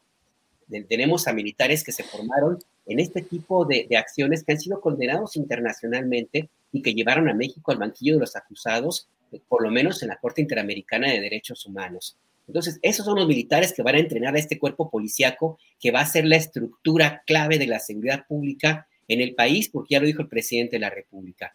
Y si a esto le sumamos lo que ha ocurrido en los hechos, de que no hay presupuesto, de que no se ha eh, insistido en la formación de policías civiles, lo que vemos es que se ha renunciado ya a que la seguridad pública en México quede en manos de civiles y que quede en manos de un cuerpo extraño que se dice civil, pero que está, pero que parece militar y que está formado y creado como militar y que es el eje principal de la estrategia de seguridad de, México y formado además por estos militares que tienen toda su historia, que tienen una, una larga cola ahí, nada más revisar el caso Ayotzinapa, por ejemplo.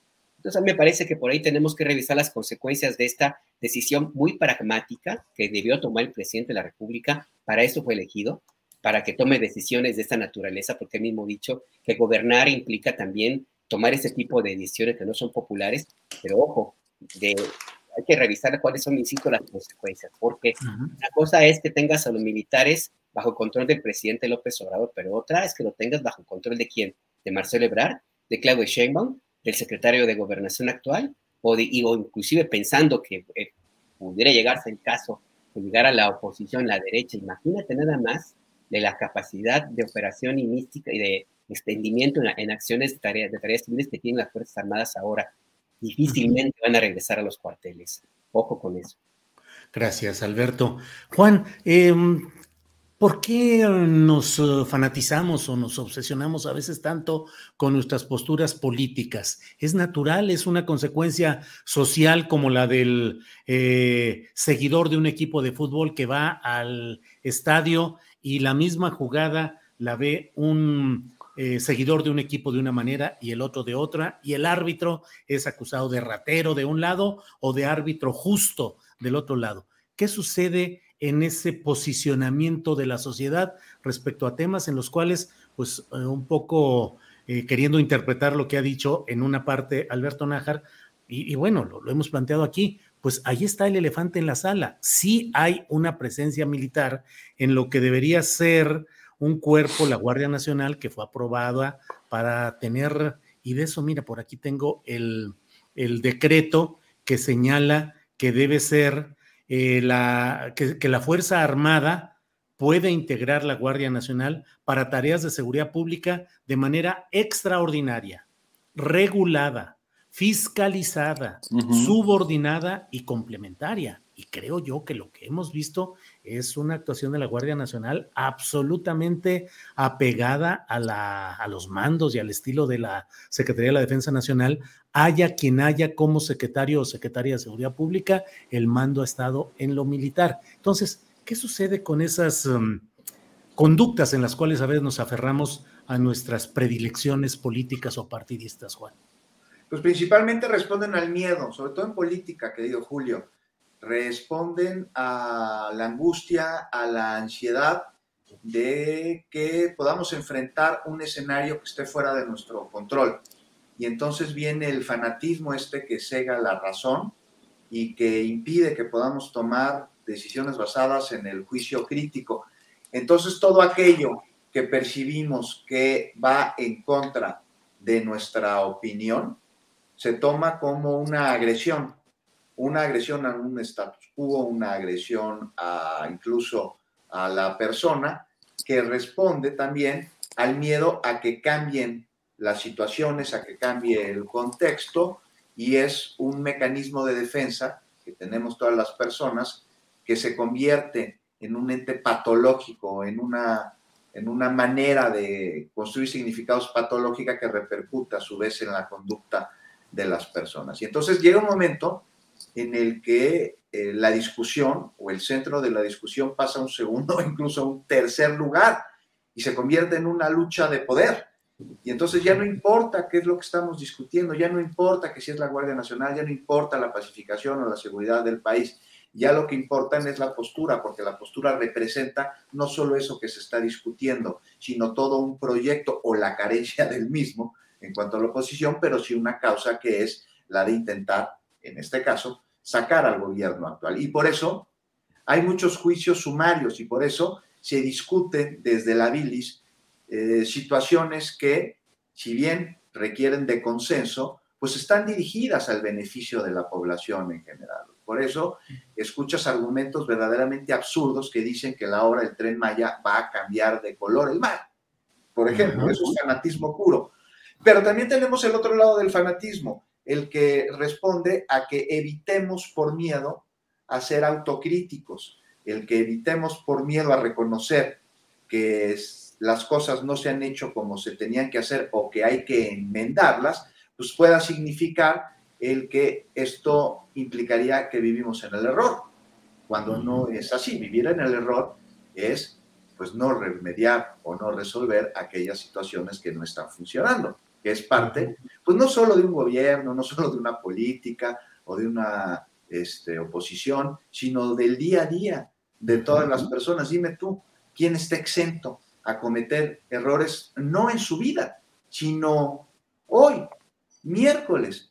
Y la diferencia está en reconocerlo, para lo cual muchas veces requerimos ayuda del exterior, y enmendarlo. Si no se reconoce, jamás se va a poder solucionar. Entonces, pues de ahí responde el fanatismo, querido Julio, de los miedos. Y en el caso de la política, del miedo al reconocer que algo no se hizo bien, entonces ello significa que no somos capaces. No, no es así, para nada. Gracias. Gracias, Juan. Eh, Arturo, son las 2 de la tarde con 47 minutos, ya vamos en la parte final de este programa y eh, desde un principio dije, le voy a preguntar a Arturo Cano su opinión sobre la entrevista que le hizo una reportera, una conductora de programas de Televisa, a la profesora eh, actual Leticia Ramírez, actual titular de la Secretaría de Educación Pública, y ese segmento específico en el cual le preguntan cómo van a aprender los niños matemáticas en un cierto grado escolar y ella dice, no te podría responder eso. ¿Qué opinas, Arturo? Pues creo que evidente fue, evidentemente fue un error de la, de la funcionaria esa respuesta, porque aun cuando no conociera el detalle del nuevo plan y la manera como está planteada la enseñanza de las, de las matemáticas en, en ese grado escolar, pues pudo haber dicho como tú aprendiste y además ahora tendremos eh, eh, con, el nuevo, eh, con el nuevo plan la posibilidad de que los maestros hagan sus aportaciones para construir juntos los programas de estudio, los planes, es lo que llaman los especialistas el codiseño curricular, que, que no es otra cosa sino tomar elementos de la realidad que el niño o que el estudiante, el joven, eh, vive, eh, conoce eh, del mundo en el, en el, que está, de su comunidad, sea rural o urbana. O sea, tenía muchas maneras de salir al paso de, de, esa, de esa pregunta y prefirió contestar con la sinceridad que, no es, que no es propia de un político experimentado. Eh, ahí más bien habría que preguntarse, este, pues, por qué los responsables de comunicación del, eh, gobierno, que es una comunicación eh, controlada de manera centralizada por la presidencia de la República, decidieron que en su tercer día como secretaria de Educación diera una entrevista a Televisa. Bien, Arturo. ¿Y cómo vas viendo el desenvolvimiento? de la estrategia general en la SEP, es decir, no solo las posturas de la propia eh, secretaria, sino en general la discusión sobre libros de texto, sobre nuevos pues, eh, eh, planes pues, curriculares. Ojalá este, Leticia Ramírez logre pasar este trance que le ha costado mucho y que le seguirá costando una semana más, yo creo, este, para que pueda digamos, enderezar ese barco de la Secretaría de Educación Pública, que ahora más que un barco parece un montón de balsitas que cada una va por su lado este, y caminan este, eh, por su cuenta. ¿no? Eh, digo, evidentemente el personaje más mediático y mencionado ha sido eh, un director general de nombre Marx Sarriaga, eh, que más allá de sus responsabilidades institucionales en la elaboración de materiales didácticos, se ha convertido en una suerte de vocero de su propio proyecto eh, y que eh, da entrevistas en, medios, en, canales oficiales, habla de las maravillas que él ha realizado en su área y le preguntan, ah, qué bueno, pues este, ojalá cuando eso se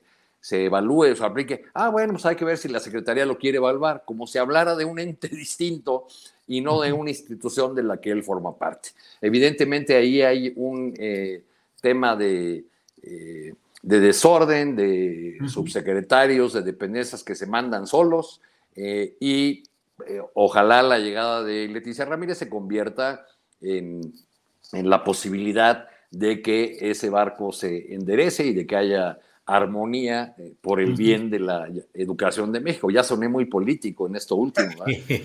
Este, pero, pero, pero digamos, digamos que ese es, el, ese es el interés o debería ser el interés y eh, aquí lo, lo, dijimos varias veces, la secretaria Delfina pues realmente no se ocupaba de los asuntos de la secretaría, andaba en otra cosa. ¿no? Eh, asistía a las reuniones donde había foto, donde había saludo, donde había alguna inauguración, donde se entregaban las famosas basificaciones al, a los maestros o al personal de apoyo, pero en la conducción de la secretaría, pues por un lado caminaba eh, superior, por, eh, digo, yo hice una entrevista sobre el plan de educación básica a la rectora de la Universidad Pedagógica y al subsecretario de Educación superior. Y ellos dos, que tienen que ver con formación de maestros y con educación superior, me dieron la entrevista sobre educación básica. Si eso no muestra que hay un problema ahí, pues no sé qué lo muestre. Órale, órale. Arturo, gracias. Em, Alberto Nájar, ¿tú crees que este país habría un clamor generalizado si alguien le preguntara, ¿alguien quiere una aspirina? Y lo pregunto porque es el título de tu columna en pie de página. Y vi el otro día que te preguntaba alguien o alguien mencionaba de que la aspirina ya no se usa o ya es un nombre no muy común. Y tú explicabas que era una anécdota de tus tiempos en la jornada en Maciosare y que Daniela Pastrana la podría explicar. Más allá de eso, yo te pregunto, ¿este país nuestro necesita una aspirina? No, bueno, necesita toda la empresa Bayer completita. verdad que está, está como bien complicado, pues donde quiera te encuentras problemas y situaciones difíciles que, que de una u otra forma parece ser que nos hemos distraído. Fíjate nada más, nos distraemos. Pero, pero, pero cuenta de dónde viene el nombre de la columna, Alberto. No nos dejes con esa. Pues, Esa fue la intención. Acuérdate, Arturo, cuando estábamos en, la jornada en Maciosare, que hubo un tiempo que pues, ya me tocó encabezar el sindicato de la jornada y eran jornadas muy intensas de pronto y de pronto también coberturas difíciles, etcétera. Y yo, la verdad, que me dolía mucho la cabeza porque no estaba acostumbrado a ese tipo de presiones que enfrentaba. Y entonces, pues tomaban aspirina. Y recuerdo que a mí me parecía muy natural eh, y lo hacía de muy buena fe, yo me levantaba, que estábamos ahí en, los escritorios, estaba este Monero Hernández, Pepito, estaba Daniela, estaba Aguirre, estaba Jesusa, estaba Daniela Pastrana, por supuesto, también, eh, Arturo en su oficina, entonces yo me levantaba porque me dolía la cabeza y quería ir a comprar una aspirina, y entonces pues yo les preguntaba, oigan, voy a la, a la farmacia, ¿alguien quiere una aspirina? a mí me parecía muy normal porque a mí me dolía la cabeza y estábamos todos metidos en lo mismo. Yo pensaba que, pues, que a lo mejor les haría algún bien. Y sí, ya luego con el tiempo entendí pues, que era un poco extraño que en lugar de ofrecerles que les compraba unos chicles, un cigarro, un gancito, les compraba una aspirina, ¿no? Pues de ahí, de ahí, se quedó, de ahí se quedó el mote. Pero sí, yo creo que México necesita toda la empresa Bayer y hasta el similar y los genéricos, ¿no? Sí estamos muy chino, ¿eh? Sí, sí, sí. Alberto, ¿y tú le recetarías aspirinas especialmente a algún segmento social? Mira, a la derecha yo le recetaría, híjole, no sé, amlodipino, que sí ah, existe. Y el otro día lo vi en la farmacia, que sí existe. No sé para qué es, pero ahí está. sí le serviría eh, muchísimo a la, a la derecha yo le, recetaría al presidente López Obrador algún testito de hierbabuena, uno de esos calmantes para que no vea conspiraciones o complots en todos lados, eh, porque la verdad es que de pronto esa tentación de, ver a los eh, enemigos en casi cualquier tema no ha ayudado mucho. Y lo pongo rapidísimo, uno de los, de los que están contemplados en la agenda de esta, esta conversación, que tiene que ver con la prisión preventiva. La Corte está discutiendo esta, una propuesta del, ministro Luis María Aguilar que pretende modificar un párrafo del artículo 19 de la Constitución que establece la prisión automática o de oficio en una lista de delitos que se modificaron en el Código Penal para eh, catalogarlos como, como graves. Y hay delitos que no deberían estar allí eh, como por ejemplo delitos fiscales, que fue lo que discutieron los, eh, los ministros de, la Corte. El tema, más allá de que, de que esta fue una modificación que no tuvo que haber pasado de esa manera, pues, el, el tema es que se ha politizado el asunto y se pierde de vista de que eh, hay muchísimas personas que están en la cárcel y que no deberían estar, y que la decisión de aplicar la prisión preventiva de oficio nada más por la simple acusación, lo que ha provocado es que todavía tengamos una Fiscalía General de la República y fiscalías locales que si ya de por sí no hacían su trabajo, ahora menos, porque simplemente para ellos, con que esté alguien en prisión ya con ya cumplieron. Entonces tenemos aquí una gravísima violación de derechos humanos de muchas personas que pasan años y años y años sin que su caso se mueva, sin recibir sentencia, en una prisión que de eh, encarcelamiento que de entrada no tuvo que haber ocurrido en primera instancia. La discusión de los ministros del día de ayer fue muy interesante, ojalá tengan la oportunidad de escuchar lo que plantearon los ministros y el ministro Andívar, el presidente de la Corte, dijo algunas frases que me parecen muy importantes y nada más me quedo con una y la leo rapidísimo. Él le decía a los, ministros, bueno, vayamos a las cárceles y, veamos cuánta gente rica hay y cuánta gente pobre hay, a cuántas personas se les fabrican delitos o les, les ponen agravantes para que ya no puedan salir y se pasan 10, 12, 15 años en una prisión preventiva oficiosa sin que se les dicte sentencia. Entonces me parece que ahí sí habría que darle un tecito de tila, de, de o no sé, presidente, para que no vea tantos complots. Bueno, muy bien. Pues eh, son las 2 de la tarde con 58 minutos. Llegamos al final. Nos toca casi postrecito de despedida de un minuto, dos minutos, cuando mucho. Juan Becerra Costa, ¿con qué deseas cerrar esta mesa? No, pues con mi prescripción, ¿no? Ya Alberto dio la suya, una aspirina. Yo lo que creo que necesita el país es una lavativa, querido Julio. un enema no le vendría muy mal para depurar toda la podredumbre este, y entonces partir de ahí ya le podríamos dar algunos, por ejemplo, que ya están muy elevados, porque hay muchos que sí llegaron al poder y se elevaron y perdieron piso, pues algún inhibidor del sistema nervioso central para que se alivianen un poquito y puedan ver mayor, con mayor perspectiva cuál es la situación. Y finalmente, ya Julio, lo de la Secretaria de Educación Pública sí es un asunto a atender, porque uno de los argumentos que se plantearon para que ella quede en el encargo es que fue profesora, es que estuvo en el, en el aula. Entonces, pues digo, hasta Peña Nieto respondió cuando le preguntaron, respondió mal, pero dijo algo, no sé, pues el vuelo del águila de Enrique Krause y un pasaje de la Biblia de San Mateo, ¿no? Pero respondió algo, pudo haber dicho, se acaba de presentar un, plan de estudios muy importante, con, con gran algarabía. Bueno, ¿cómo se le va a enseñar matemáticas a un niño segundo de primaria? A través del plan de estudios que se está implementando en nuestro país. Digo, ya se pudo haber ido con más profundidad y para que los chavos entiendan el procedimiento y no se lo aprendan de memoria, o finalmente jugando se aprende, lo que sea, pero no quedarse callado. Y esto tiene dos asuntos a discutir. Uno, la estrategia de comunicación política, que es fundamental, porque les tenemos que hablar a todos. Estamos politizadísimos los ciudadanos. Y otra, pues es ir reconocer, porque empezaron a atacar a, la reportera que le hizo la pregunta. Pues, pues, ¿cómo atacas a la reportera que le hace una pregunta que además es absolutamente a modo? Una pregunta a modo. No la metió ahí en un laberinto. ¿Cómo enseñarle matemáticas a un niño segundo de primaria? Y la respuesta de muchos es atacar a la maestra. Es lo que hablábamos hace rato sobre el fanatismo. Bueno, pues sí. Atacar a la reportera. Pues, punto. Se acabó. Así de sencillo. El elefante en la sala. Gracias, Juan. Eh, Arturo Cano, por favor, para cerrar esta mesa, eh, lo que nos quieras decir. Bueno, nada más, eh, no creo que el plan de estudios haya sido presentado con, mucha, con mucho bombo y platillo, por la sencilla razón de que en ocasión de la prestación de ese programa, la secretaria todavía, Delfina Gómez, decidió convertir ese evento en su informe de labores, su cierre y en un acto de campaña con Claudia Sheinbaum a un lado.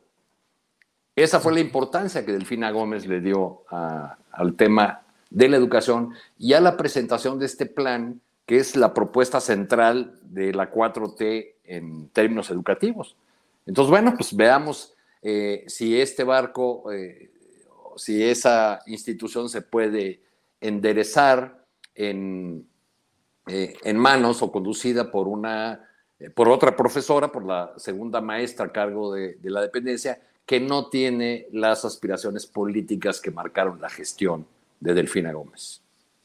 Bien, Arturo, gracias. Y bueno, ahora sí, para cerrar ya la mesa, el programa, Alberto, por favor, tu participación.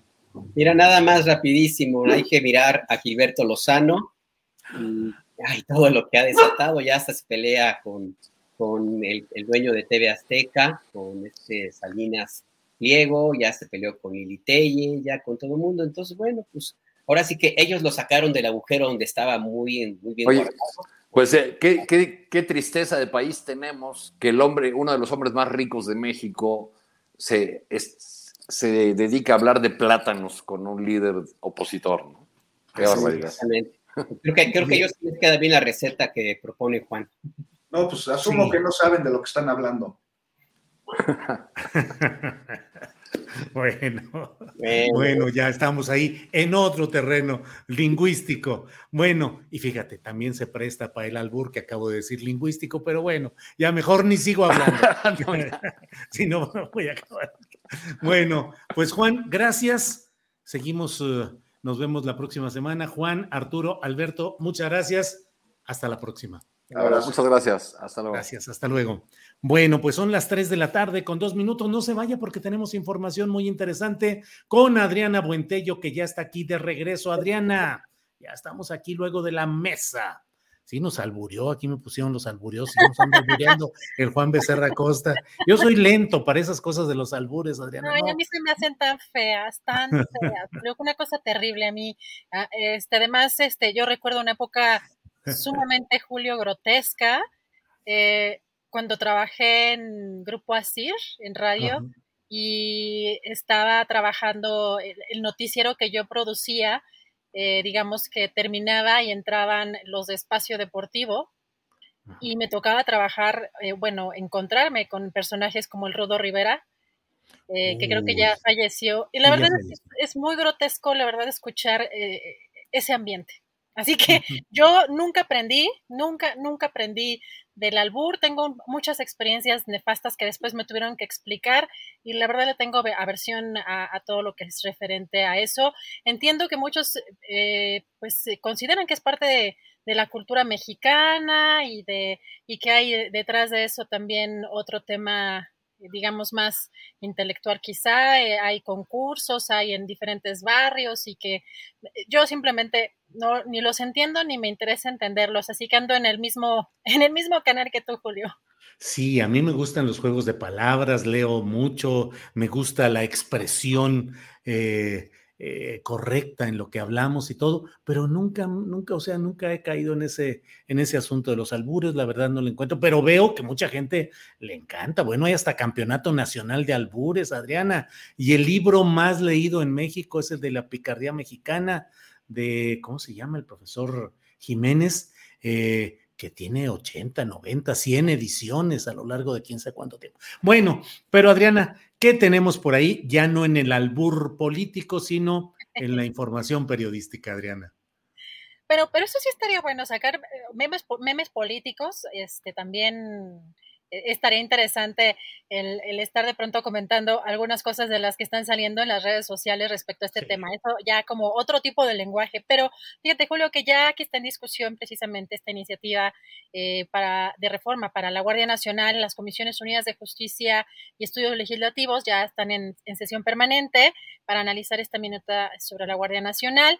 Y luego de este encuentro que les comentaba que hubo con senadoras y senadores, eh, con el titular de la Secretaría de Gobernación, Adán Augusto eh, López Hernández, respondió unas preguntas posterior a este encuentro sobre si hubo un acuerdo con Alito, con Alejandro Moreno, el líder nacional del PRI. Dijo esto, vamos a escuchar.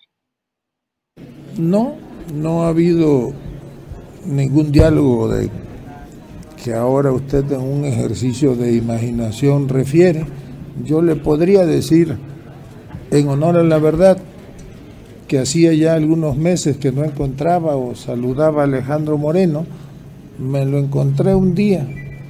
Estaba él comiendo en un restaurante con Santiago Krill y nos saludamos como nos saludamos ahora. Y no he podido hablar con Laida Sansores, tiene como 15 días que pasó a verme por una inquietud respecto de un fallo que estaba por emitir la Suprema Corte de Justicia, un asunto del impuesto sobre nóminas. Pero eso es lo que yo hago todos los días. Me gustaría platicar más con, con Laida, pero pues a veces no nos da el tiempo. ¿Y sobre la alianza, la suspensión o la ruptura de la alianza va por México? Bueno, yo no sé a qué ruptura se refiera, si reafirmaron o qué, porque no he tenido tiempo, estoy aquí, tiene tres horas. El PAN y el PRD anunciaron el día de ah, hoy que lo suspendían. Eh, la alianza va por México. No, no conozco ese anuncio, luego entonces pues no opino de algo que no conozco. Julio, si te fijas, el trato a los periodistas es eh, complicado. Yo la verdad es que veo, son tabasqueños el presidente y el secretario de gobernación, pero el trato sí es muy diferente. No sé si tú lo notaste, Julio. Sí, sí, claro, claro. Sí hay una actitud muy diferente. Me llamó la atención eso, me llamó también la atención la actitud, aunque no me voy a poner como ahora que hay expertos en, eh, en los gestos y las actitudes que dicen que si tienes eh, la mano pegada a la pierna significa quién sabe cuántas cosas, y si te pones el dedo aquí quiere decir no sé cuántas cosas, este, pero sí la actitud de los senadores de Monreal, muy atento, muy cuidadoso. Se le acerca ahí otro senador para decirle alguna cosa, Armenta, que está también por ahí. Muy interesante visualmente y auditivamente la respuesta del propio, del propio Dan Augusto a los reporteros, Adriana. Híjole, Julio, este, este trato que vimos en, en estos momentos, o sea, con estas palabras que yo no puedo opinar de, digo, como si no estuvieran atentos y, imagínate en el Senado, en el Congreso, todo lo que está pasando en los medios. Digo, por supuesto que sabía, pero la forma de contestar también revela mucho esa forma de comunicación y que no es la primera vez, Julio, que le hace malas pasadas su forma de, de tratar a las personas, Julio. Sí, sí, pues recordemos lo que sucedió con esta madre de desaparecidos en el tema de la confianza, de yo tampoco le tengo confianza a usted. Y bueno, pues ahí va cada quien mostrando su textura y sus posibilidades políticas, Adriana. Así es, y esto, es importante también porque luego se preguntan por qué tiene tanta popularidad el presidente, independientemente de las posturas o de las, eh, digamos, del ejercicio ya del poder público, el trato del presidente, incluso tuvo que moderar el presidente López Obrador con los, eh, al principio sí se le iba un poco encima a los reporteros que eran, por ejemplo, del Reforma y después ya como que diferenció, ah, no, tú eres un empleado del Reforma, no representas como al dueño, no tuvo que hacer esa diferenciación, pero sí el rato ha sido eh, considero completamente diferente. Y Julio, fíjate que en otra información nos está llegando, información nos está eh, comunicando nuestra colega allá en Tamaulipas, Marta Olivia López, que ya el Tribunal Superior eh, este, ya validó la elección de Tamaulipas y confirma el triunfo de Américo Villarreal, el, triunfo de Morena, Julio, allá en, en Tamaulipas. Bien, pues qué bueno que ya quede en firme. Digo, no creo que hubiera realmente graves impugnaciones que pudieran tumbar esta resolución, pero qué bueno que ya está en firme y a ver qué sucede en ese estado donde tanta falta hace mm, realizar cambios de verdad. Ojalá y así sea. Así es, Julio. Vamos, y también hay un tema que nos eh, mandaron eh, precisamente del sindicato del SITUAM, del sindicato de la eh, Universidad Autónoma de México, denuncian eh, metropolitana, perdón, eh, denuncian la continua injerencia de las autoridades universitarias dentro del sindicato. En días pasados nos comentan que se realizó el cambio del comité ejecutivo y que la universidad está obstaculizando los trabajos del nuevo comité electo al negar las licencias sindicales correspondientes, no reconocer también el proceso de elección emanado, dicen ellos, de las bases del sindicato y con apego al estatuto, pero también eh, señalan que el anterior comité ejecutivo mantenía como abogado a Arturo Alcalde y su hija es la actual secretaria del Trabajo, por lo cual consideran que hay un conflicto de interés. Aquí vemos este meeting que se llevó a cabo en las oficinas del Centro Federal de Conciliación y registro laboral el día, el día de hoy. Esto es algo que nos hacen eh, llegar precisamente eh, integrantes del sindicato. Y, Julio, hace rato estábamos viendo también en redes sociales un video de elementos de la Guardia Nacional allá en Periférico y Río San Joaquín que estarían llevando a cabo un operativo y ya eh, confirmando con la información que eh, las autoridades están emitiendo, la Guardia Nacional sí realizó este operativo en carriles centrales de Periférico Norte, pero fue para ayudar a liberar a una mujer que fue secuestrada, y esto lo informó el director de Seguridad Pública y Tránsito de la Policía de Atizapán, esto es, eh, el titular es Fabián R. Gómez. Así que eh, esta es la información que también estuvo circulando como videos en las redes sociales. Veían ese operativo de elementos de la Guardia Nacional en esta zona y sería por esta, por esta razón. Bueno, pues Adriana, creo que ya tenemos eh, cubierta la información más relevante de este día. Así es que, ¿o hay todavía alguna otra cosa? Creo que ya no, ¿verdad, Adriana? pues hasta el momento vamos a seguir viendo, ya sabes que ahorita en el Congreso está muy, muy viva la discusión en todos estos temas, hay pues muchos, muchos pronunciamientos y vamos a estar dando también seguimiento a esto. Eh, para tu videocharla puede ser, o si no, para mañana les tendremos eh, todo el seguimiento de este tema de la reforma, de la iniciativa de reforma sobre la Guardia Nacional. Bueno, pues Adriana, gracias a la audiencia, gracias a quienes han acompañado este programa, gracias a Tripulación Astillero y bueno, pues a preparar el siguiente programa. Gracias y buenas tardes. Buenas tardes, hasta mañana.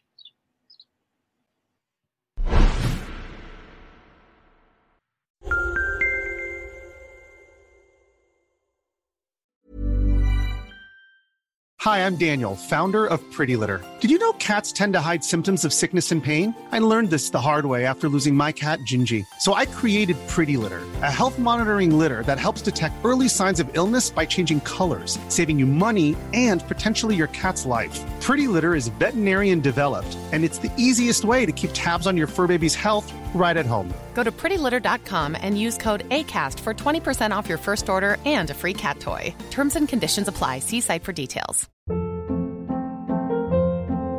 Hold up. What was that? Boring. No flavor. That was as bad as those leftovers you ate all week. Kiki Palmer here, and it's time to say hello to something fresh and guilt-free. Hello Fresh. Jazz up dinner with pecan-crusted chicken or garlic butter shrimp scampi. Now that's music to my mouth. Hello Fresh. Let's get this dinner party started. Discover all the delicious possibilities at hellofresh.com.